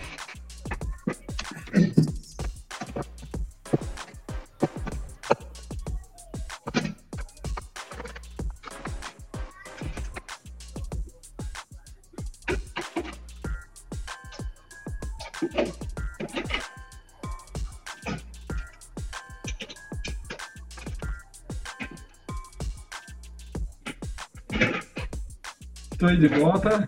Pronto. Vamos lá. Três perguntas? Você, pode, você, você, fica à vontade, escolhe a vítima aí e só vai. aqui, eu não vou ler minhas perguntas aqui, tô brincando. vamos lá. É, Léo, vou, vou, começar com você, candidato.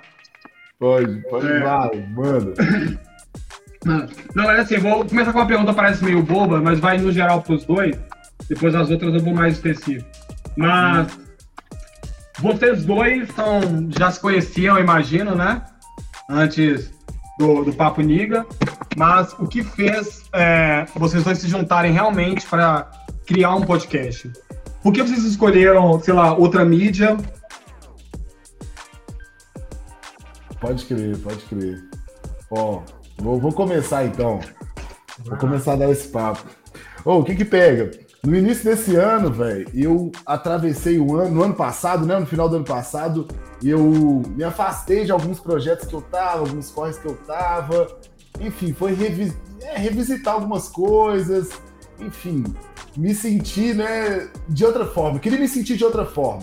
E aí abandonei alguns projetos que eu tava, alguns corres que eu tava.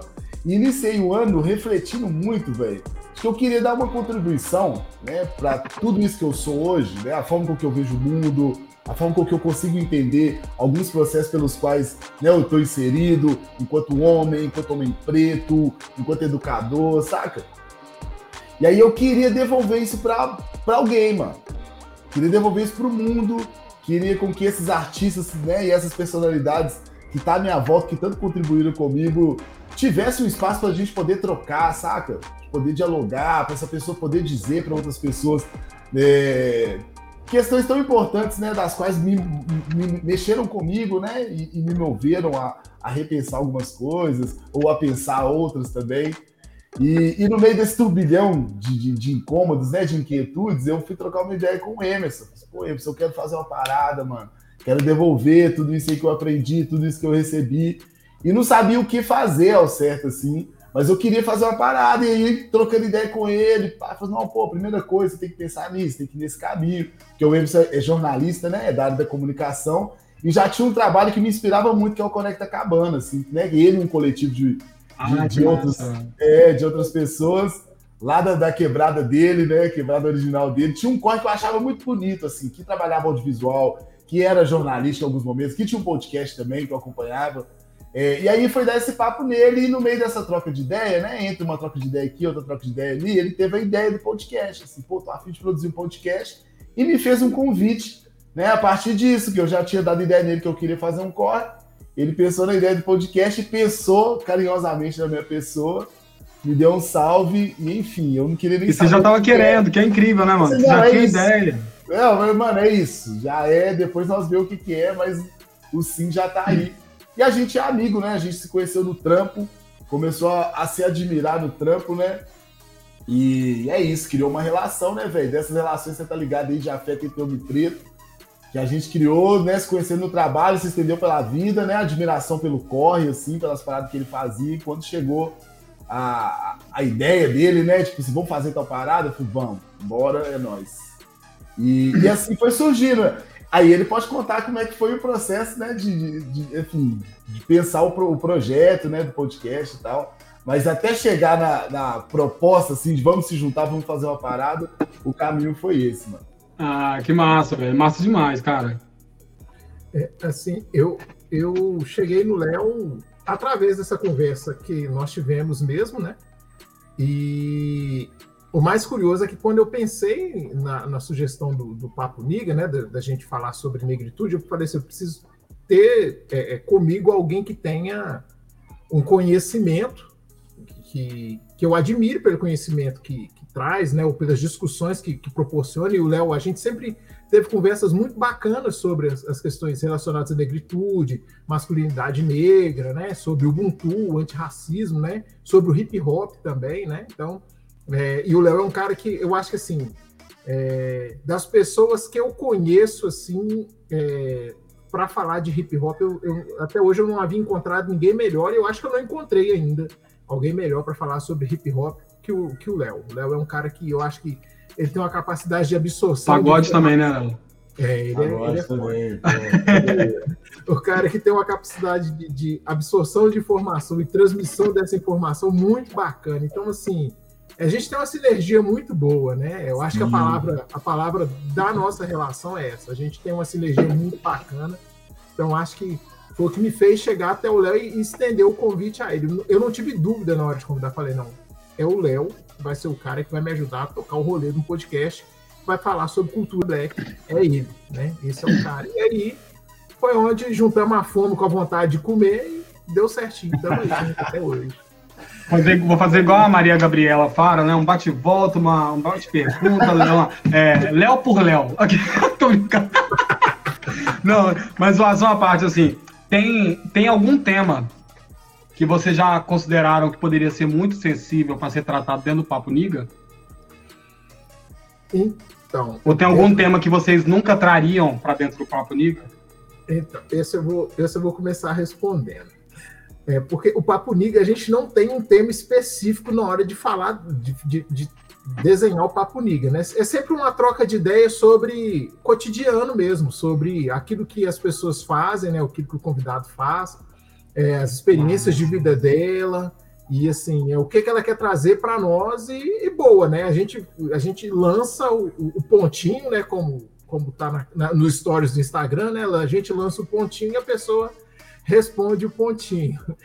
E aí, é, mas dentro disso tudo já teve gente que a gente pensou em entrevistar, mas aí nós recuamos. Né? Não teve um tema específico, mas teve gente que a gente, a gente olhou e falou assim: bom, é, essa pessoa, acho que nesse momento não é uma pessoa bacana da gente trazer para o papo nisso. Sim, sim, sim. Mais para frente a gente traz, mas agora não é o momento porque a gente sabe que fulano está nesse nesse processo ou então fulano fez isso, isso isso, e não seria legal trazer até é, essa situação na vida dessa pessoa se resolver.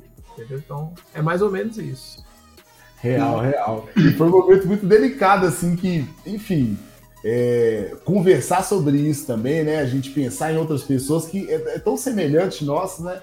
Mas pra poder dizer, velho, fulano, não rola de trocar ideia, é um negócio que às vezes corta, mano.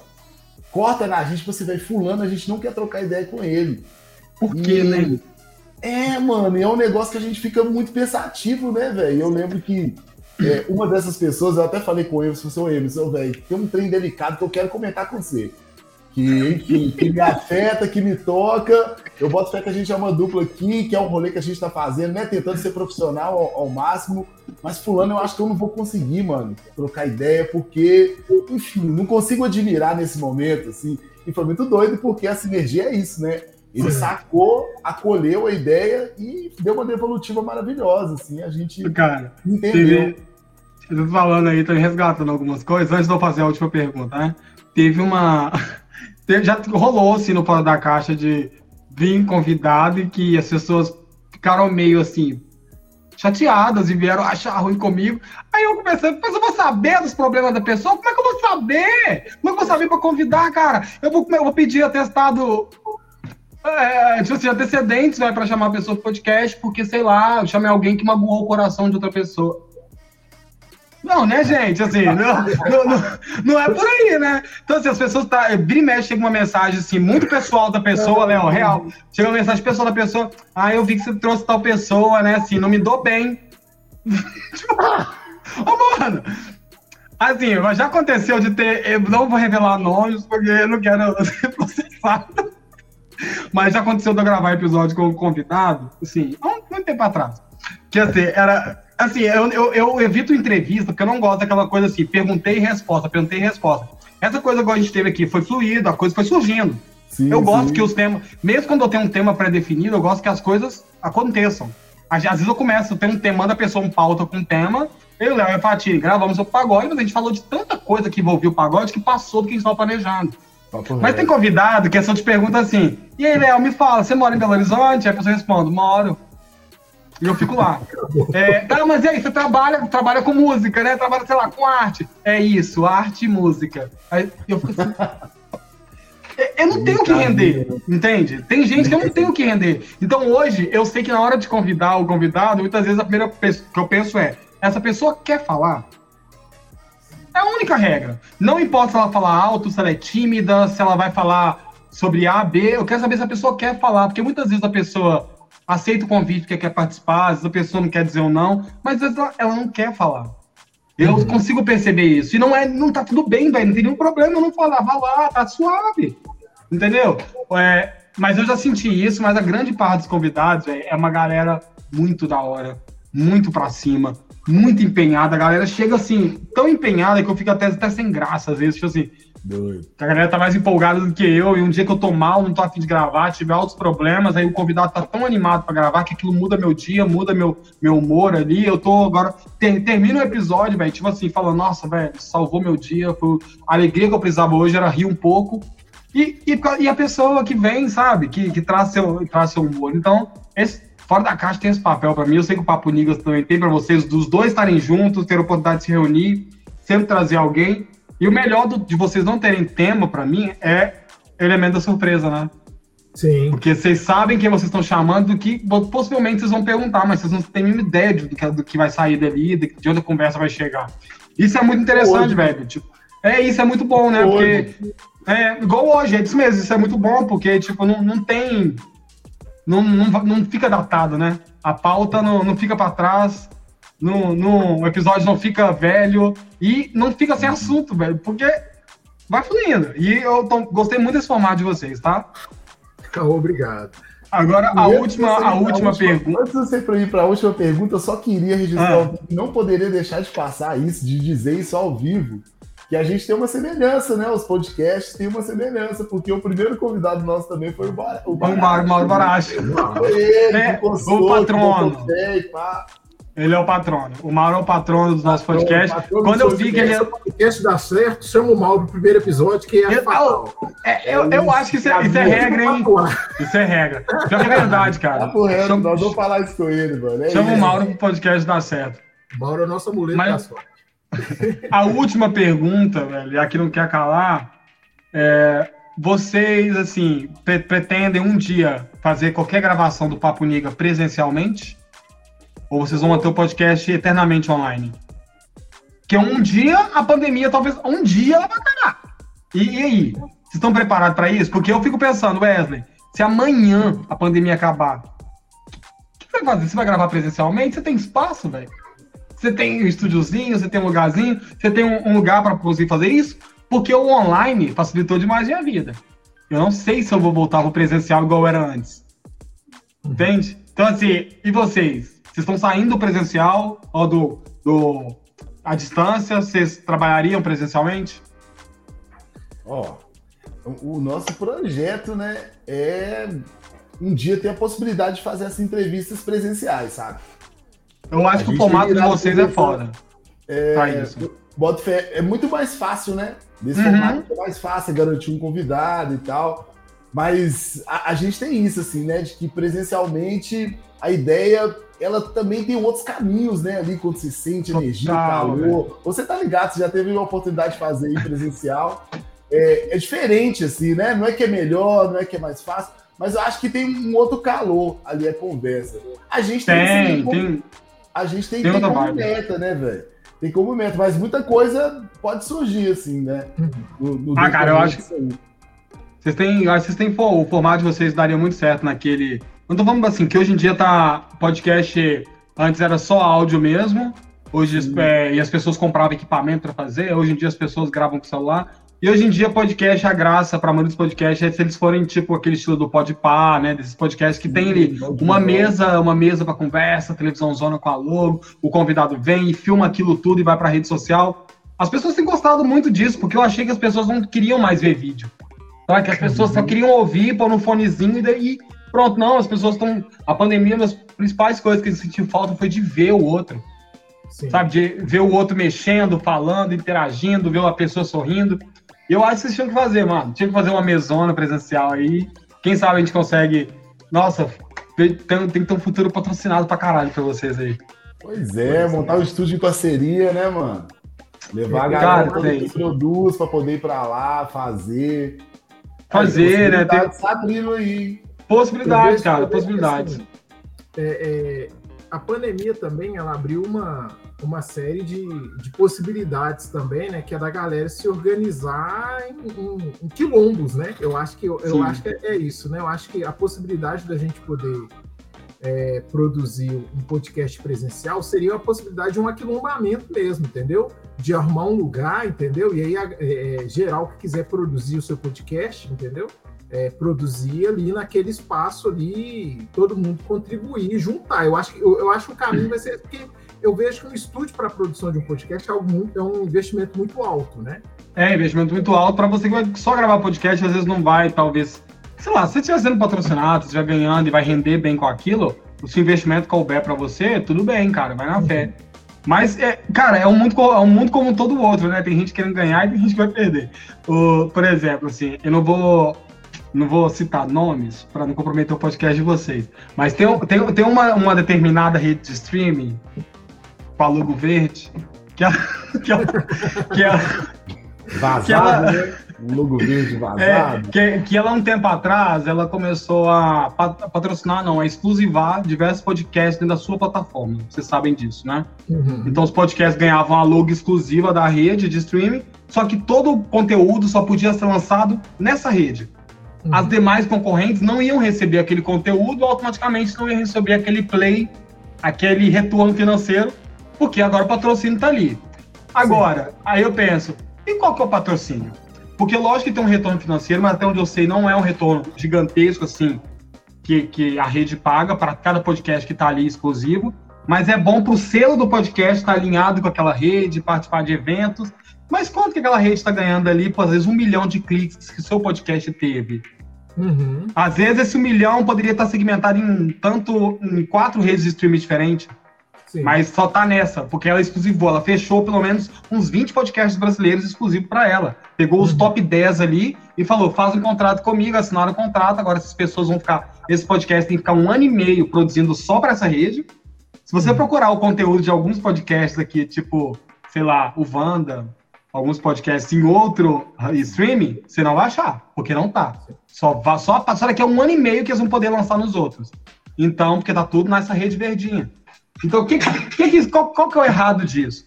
O errado é porque, assim, você cria um mercado tão ruim, um mercado, assim, que as pessoas tentando tornar ele justo e equacional para ganhar, para render, ele não já, você já vê que ele não vai partir de justiça. Ele vai partir assim, vamos pegar... Por que, que esse, essa rede, ou as redes, não pegam lá assim, ó, velho, tem uns podcasts onde umas ideias mó massa, e essa galera não tem investimento, que eles realmente não têm condição, vou pegar essa galera. Agora, se já pegar o top 10 do Brasil ali, velho, é óbvio que você tá pegando os maiores podcasts do Brasil. A galera que tá aí há 10 anos produzindo, a galera que já tem equipamento e já ganha muita grana fazendo podcast. Eu não estou dizendo que é errado, tá? Só estou dizendo que quando se pensa, ah, agora a gente trabalha com acessibilidade, com inclusão, ah, tá incluindo? Ah, tá. Porque eu não vi um podcast pequeno ganhar patrocínio. Porque, na verdade, sua inclusão é baseada em números, é baseada em acesso. Eu quero podcast que tenha mais acesso para que eu também tenha mais acesso. Então não é baseado na política de inclusão. Então isso é hipocrisia que eles usaram para justificar as escolhas. No final não foi nada e no final muitos podcasts quase morreram. Depois Sim. que quase muitas oh, teve uma bagunça tanto no mundo dos podcasts depois depois que essa redezinha fez isso, né? passado. Então, assim, eu tô doido para isso, esse tipo de coisa ser regularizada. Você uhum. tem, tem, porque por enquanto ainda não é, Léo e Emerson, não é. Mas quando for, as empresas, os streamers não vão poder ficar fazendo isso, criar essa, essa competição desordeira e errada. E Sabe? Assim, é porque gera, né? As pessoas começam a produzir que nem louca, porque eu, eu comecei achando fora da caixa que eu tinha que produzir pra caralho pra conseguir chamar atenção, pra uhum. conseguir chegar lá, pra que essa, eles mesmos me notassem também, mas espera, não, Wesley, não é por aí. Porque eu nunca ia ser notado, porque já tinha já tem uma coisa pré-estabelecida, né? Sim. E, e assim, é, eu vejo que quando você exclusiva o, o, conteúdo do seu podcast a um, a um determinado streaming, é, você tem o seguinte prejuízo. Você tem um prejuízo em relação, por exemplo, a, a, a patrocinadores. Né? Uhum. O patrocinador pede visibilidade, né? O patrocinador que não é o do, do streaming. Porque, e você não pode ficar falando ali, né? É, ele só é veiculado em um streaming. E aí, né? Se você é, é, tem um patrocinador que, sei lá, vamos supor que uma marca de, sei lá, a gente que, que é da cultura black, uma marca de, de tênis quer patrocinar a gente, né? Vamos colocar aí. Ou então uma marca de é, batas afro quer patrocinar a gente. Ele só vai ter a, a, a audição, né, ou a audiência do, do nosso conteúdo em um streaming. Ele poderia estar em, em dois, três streamings aí, né? Que, que a gente sabe que hoje existem vários é, agregadores digitais aí que são diversos disponibilizar o seu, seu podcast. Então, e todos muito bons, né? Assim, é, todos muito é, bons. Todos muito bons. Podcast é uma mídia bem difícil, Fraga, de, quando eu falo difícil assim, porque ela requer tempo mesmo, investimento, requer racionalidade pra você saber que você não vai lucrar tanto quanto você lucraria no YouTube, por exemplo, né? Também não lucra muito bem, né? Vamos lá, cifras do YouTube também não são grande coisa, não. Mas é, o podcast é menos ainda. Mas eu acho, cara, que talvez é, isso comece a melhorar daqui a um tempo, entende? É, ano passado foi o ano, assim, que teve um boom muito grande de estudo. Então, uhum. quem conseguiu aproveitar, as empresas aproveitaram, aproveitaram o boom do podcast para ganhar visualização, aproveitar marcas, divulgação. Ano passado tinha podcast divulgando, assim, tipo, até marca de aplique de cabelo, né? Tipo, eu vi anúncios assim, pá, que é isso? Ó, a galera tá, tá fritando nos podcasts. Agora, se, por exemplo, ano que vem a mídia, sei lá, volta a ser YouTube. A gente vai ter uma migração novamente do, da, do, da rede de patrocínio, porque ela anda, né? Ela vai de acordo com a tendência e a gente vai ter uma migração total da produção de conteúdo, que a produção de conteúdo acompanha patrocínio, não exatamente produzir o conteúdo. Então, olha só, é, aí tá todo mundo aqui agora ganhando dinheiro, sei lá, falando da, sei lá, de comida vegana. Vou gravar também, porque eu quero entrar nessa fatia do mercado. E se ano que vem não for mais comida vegana, a gente vai gravar sobre carne. E aí tá tudo bem, porque a gente, ó, a gente, é, a gente é flexível, a gente vai com a maré, né? Eu, eu acho que eu vou continuar podcast, mesmo quando o podcast não for algo tão grandioso, acho que eu vou continuar aqui, porque eu acho que essa é minha mídia. Uhum. É isso. É isso. Ah, que massa. Gostaram das três perguntas? Gostamos. Oh, demais. Eu que agradeço, que a gente, demais, assim, por ter, podido, ter participado, ter conhecido o Emerson, tá de novo aqui com o Léo, cara. Muito feliz com esse papo. Eu acho que eu, tô, eu tô vendo aqui o cronômetro, a hora passar. Eu tô de cara que passou tão rápido assim. Pois é, rapaz. Duas horas Eu tô, e meia. eu tô sentado esse tempo todo e não percebi, mano. Nem tomei um copo de café. Eu fico- não fico cinco minutos sem tomar café. Aqui, e, e tem uma pergunta para o nosso censo aqui também que eu acho importante, porque Pode fazer. é, a, gente, a gente faz. A gente tem. Nós temos trazido né, é, os convidados aqui e tem uma característica em comum entre os convidados. Né? Até agora, de Cruzeirense, nós só trouxemos o Xabi. Por acaso você torce para algum time de futebol? Não gosta de futebol? Eu, com certeza eu sou atleticano, né, gente? Não, Ah, velho, Todo mundo eu falei com você, eu falei com é você. Cruzeirense aqui, essa Tem pesquisa falta. tendência, pô. Não Todo tem erro, não, tem pô. tendência aqui, velho. não tem eu, não. Eu, minha família. é, nossa, assim, eu acho que pouquíssimas pessoas do meu convívio são cruzeirenses, cara. E assim, eu custo perceber isso, eu acho que automaticamente se atrai, sabe? O convite fica mais fácil. É, é isso, é exatamente. Né? Eu fico feliz de colaborar com o censo e de forma positiva, né? Contribuindo para as estatísticas do Muito Real, obrigado. real. Mas é isso, bom saber, bom saber. Ah, e tem outra coisa que a gente esque- esqueceu de perguntar, né, velho? Que é, porque é outra característica também da galera que passa aqui, que é o gosto e o amor pela música. Ah, eu a amo gente- música, A né? gente, a gente tá montando uma playlist, né, velho? Do nosso Ótimo. do Papo Niga. E aí a gente sempre pergunta, né? O, o entrevistado, pergunta não, a gente pede o entrevistado para fazer um top 3, o top 5, né? De artistas que ele está ouvindo aí, que a galera tem que pegar a visão. Pinta pra nós. Então vamos lá. Pô, grande parte dos meus artistas, assim, eu tenho. Eu não vou dizer que eu sou eclético. Ah, eu sou eclético. Sou eclético. Assim, né? As pessoas falam assim, ah, não sou eclético, não. Eu só gosto de rock, MPB e isso. Você é eclético, amigo. Três, três tipos de música, você é eclético. Entendeu? Pode Passou ser. de um, você é eclético. Aí, assim, eu gosto de. Olha, eu vou indicar aqui, quinto. Eu tô escutando muito nesses últimos dias, últimos tempos, Luiz Melodia. Eu peguei uns álbuns antigos dele pra ouvir, tipo, passa, velho, muito bom. Nossa, é bom demais. Então eu recomendo pra todo mundo escutar as músicas do Luiz Melodia. Ele tem. O Luiz já faleceu um tempo atrás, uns anos atrás, mas ah, os álbuns mais antigos do Luiz Melodia são obra-prima. Eu acho que toda a obra dele foi disponibilizada tem um pouco tempo na. As discografias foram disponibilizadas na. Como é que fala? Nas redes, nos streams, né? Spotify, Deezer, assim como a discografia da Tati Quebra Barraco, porque antes não tinha, agora tá no Spotify. O, o do, do, do Luiz Melodia. Eu vou indicar também, não sei se vocês conhecem, aquela, um grupo musical que eu sempre escuto, apresento pra todo mundo, que é Play for Change. Você conhece, Fraga? Pode crer. Sim. É, é o, É eu ótimo, curto é muito, porque na verdade eu uso, o Play, é, eu uso muito o Play for Change para conhecer alguns artistas independentes dos países. Então eu pego lá, tipo, ah, o cara tá um, um flautista aqui da Guatemala, vamos lá descobrir esse artista, joga no YouTube, ele descobre trabalhos mais incríveis ainda do cara e por aí vai. Então, qualquer música do Play for Change que você escutar, que são releituras de grandes canções clássicas aí mundiais, canções de nações, e todas as campanhas do Play for Change são para quê? Arrecadar dinheiro, né, velho? Já fui em três shows dos caras aqui no Brasil, tipo assim, muito potente.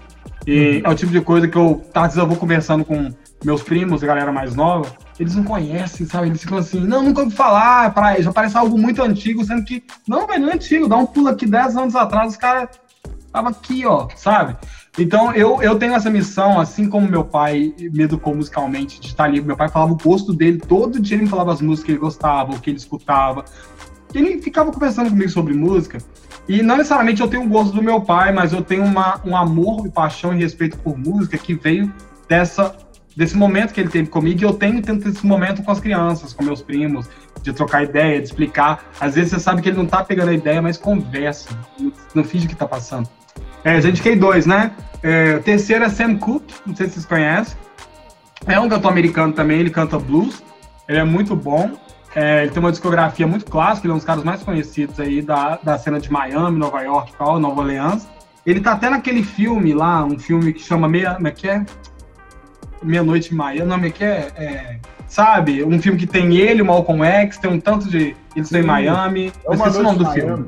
Esse, esse, é, esse filme tem um dos personagens é o Sam Cooke, que é o músico lá do filme. A trilha sonora do filme também tem música dele. Ele é um cara muito polêmico, assim, teve uma vida meio distorcida porque ele teve problemas com agressão a mulheres e tal. Mas é, eu estou fazendo um revisionismo histórico meu para saber se eu vou escutar ou não essas pessoas que estão sendo canceladas. Por enquanto, eu continuo escutando. então, musicalmente, musicalmente, ele continua me agradando pra caramba. É, discografia perfeita. Então, Sam Cooke. É, outra, outra, outra que eu quero indicar aqui, cara, é, é nacional, que eu estou escutando bastante. É um grupo, ele é mais antigo, assim, mas ele chama Pitanga em Pé de Amora, é um grupo nordestino, é do Nordeste. É, é, um grupo, parece meio. É, parece, a galera parece meio chororô, sabe? Tipo assim, tem, é, é meio, é meio tilelê, eu vou mentir, não. é totalmente tilelê. Mas assim, é, é, mas não é.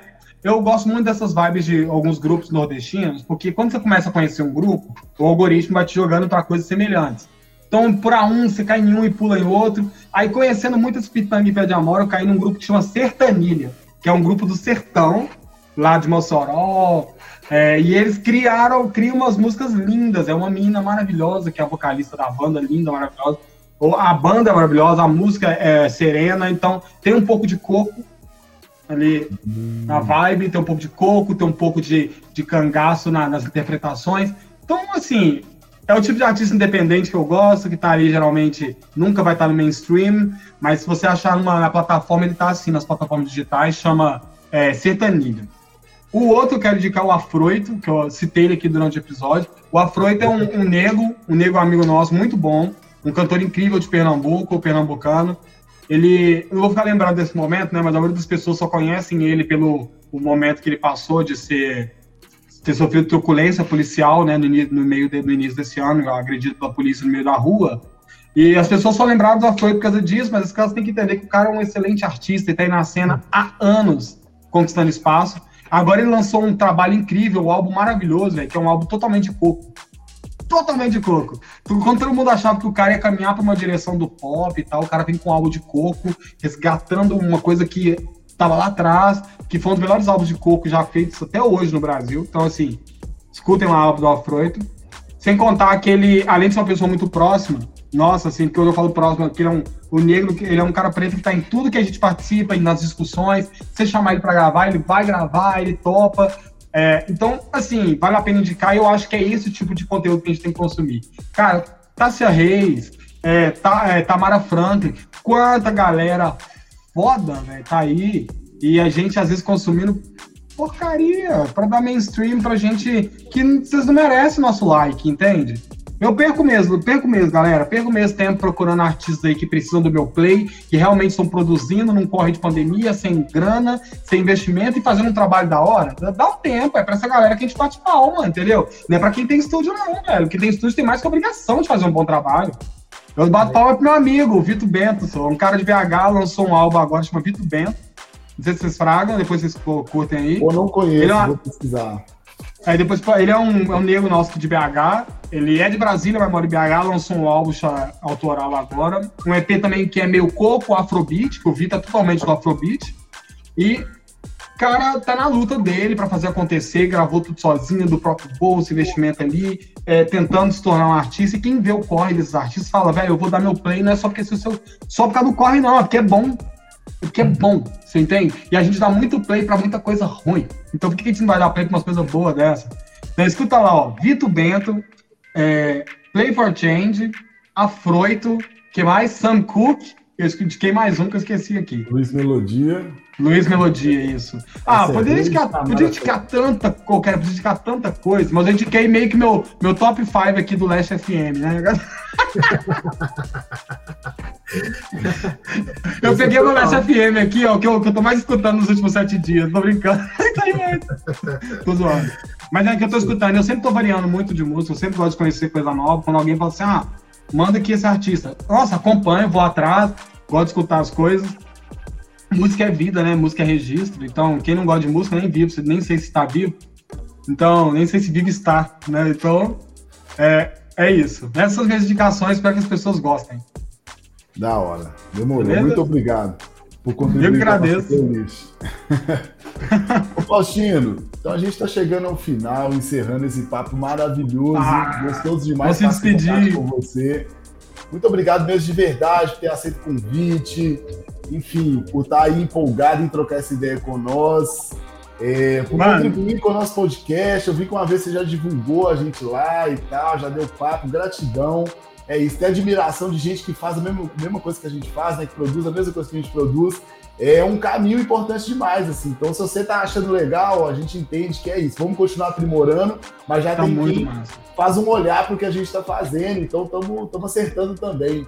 Então, muito obrigado Cara, pela sua presença aqui, de verdade, viu? De verdade. É sem sugesta, muito importante ter aqui que é um cara que muito inspirou também, né? A eu entender esses processos. Né? Ah. Além de ter o Emerson como jornalista e guiando a gente na condição da pauta, né? De como fazer uma entrevista. Assistir também, ouvir, né? O, o seu podcast também contribui muito aí com a minha forma de, de entender esse meu lugar aqui enquanto mediador, enquanto entrevistador. Então, valeu demais. Ó, olha, ser sincero, eu que agradeço. É, muito pelo convite, né? É, eu já estava ansioso já por esse convite. Já deixo aqui vocês dois convidados para vir fora da caixa. Uhum. A gente vai combinar, organizar isso direitinho. Mas eu, vocês não têm noção do que é importante ter um podcast para vocês, para mim, porque eu me sentia muito sozinho, mas é, eu, hoje eu tenho com quem trocar ideia, sabe? Tipo, de pedir indicação de convidado, de, tipo, sei lá, se eu, o meu sistema de gravação hoje dá, dá merda e não der certo o jeito que eu tô fazendo, tudo bem que eu posso pesquisar na internet, mas é tão bom gente que tá, que tá ali no corre que eu posso ligar e falar, o que, que você tá fazendo nessa situação? Você tem alguém para me ajudar? Ah, você sabe como é que eu resolvo isso? É, eu me dou, já me sinto menos sozinho, no, porque tem um Papo Niga. E é, isso é muito bom, cara, ter dois podcasts aí que a gente pode trocar ideia, pode trocar experiência, pode se ajudar e se apoiar, entendeu? Em, em, isso é muito legal. E, e você não tem noção tanto para mim isso é bom, Léo. Sério, bom pra caramba, mano. Bom mesmo. Massa, gratidão, gratidão. Eu que agradeço demais pelo convite. E fica aí aguardando vocês para virem para Fora da Caixa, viu? Liga nós, a gente gosta. Só ligar. Já Em breve, em breve. Vamos organizar isso. E assim, Faustino, agradecer também, faço das palavras do Léo as minhas, né? É, foi uma honra mesmo, um privilégio te receber aqui. A gente pode dizer que é privilegiado agora, viu, Léo? É... Total, total. Foi realmente um grande prazer poder trocar essa ideia, o tanto que a gente aprendeu e o tanto que a gente trocou. É, e assim, agradecer mesmo, não tem muito o que dizer, né? E deixar para o Léo fazer a, as honras finais aí do, do, do, patrocinador, porque afinal de contas, né, a gente tem que fazer o jabá para poder ganhar. Tem que fazer o jabá. E só antes de ir embora, né? Pra, é. deixa, vale a pena deixar o um recado assim, assim, né? A gente está chegando aí uma fase importante do processo de vacinação no Brasil, de imunização com né? Só que a gente não, considerando imunização completa, a gente está ainda 47%, que é muito pouco ainda frente ao tempo que a gente está vacinando, do tamanho da nossa população. A gente vacinou muitas pessoas com a primeira dose, mas não é imunização completa. Então, se você está em casa, cara, se você não foi vacinar, você tem um adolescente ainda que está resistente, não foi vacinar, tem pessoas da sua família que não foram tomar a segunda dose ou não tomaram a dose de reforço, pesquisa aí, ver se já está liberado para você tomar a dose, se ela foi adiantada leva a pessoa a tomar dose de reforço. Eu acho que qualquer contribuição que a gente puder fazer também para ajudar as pessoas do nosso redor, que às vezes não foram, não querem, estão com falta de esclarecimento, não é brigar mais, não. Eu falei com a galera que eu tô longe de brigar agora, sabe? Ah, não quer vacinar, vai morrer. Não, não. Vem cá, vamos trocar uma ideia, vem cá. Deixa eu te falar. Vamos lá, até no final você convence a pessoa, Léo, não precisa ser meu amigo, não, mas tá vacinado? Tá ótimo, é isso, entendeu? Pode, pode brigar comigo o dia inteiro, mas que esteja vacinado. Vai brigar vacinado, entendeu? Porque eu tô doido pra isso acabar logo e a gente poder sair sem máscara na rua. Mas, por enquanto, galera, vamos lá, o recado é isso. Vamos se vacinar. Léo, manda o jabá aí. Tamo junto, valeu geral. Quem tá nos assistindo, muito obrigado aí pela audiência. Espero que essa troca de ideia tenha contribuído aí com, com você, com a sua vida. E para quem tá nos ouvindo, valeu demais por ter escutado aí essas duas horas e 40 minutos de troca de ideia positiva e deixar um salve aí para o nosso apoiador, o IPAD. E para quem não conhece o IPAD, é o Instituto de Pensamentos e Ações para a Defesa da Democracia, que tem prioridade no trabalho de formação política para a juventude negra e periférica. As ações do Instituto visam sempre a defesa da democracia e a ampliação de discussões que possam fortalecer as lutas com foco nos direitos humanos. A nossa a busca do, do Instituto é pela construção de uma inteligência coletiva, plural, qualificada, para agir em defesa da vida, dos direitos sociais, da liberdade, rumo à dignidade humana em todos os aspectos. E para você conhecer mais sobre PAD, vai lá, acesse sejademocracia.com.br e lá você vai saber tudo sobre o Instituto, os corres, os cursos, tem muita formação lá, tem muita indicação da hora. Então, clica e é nós. Salve, salve, Pad, valeu pela moral. E é nós. Podcast patrocinado é outra coisa, né, gente? Assim, né? é outro naipe. É, é Tamo junto, muito obrigado, Mas, geral. É nóis. Tchau, galera. Boa semana. Abraço. Galera. É Papo Liga, um podcast mil grau. Tamo junto. Nós.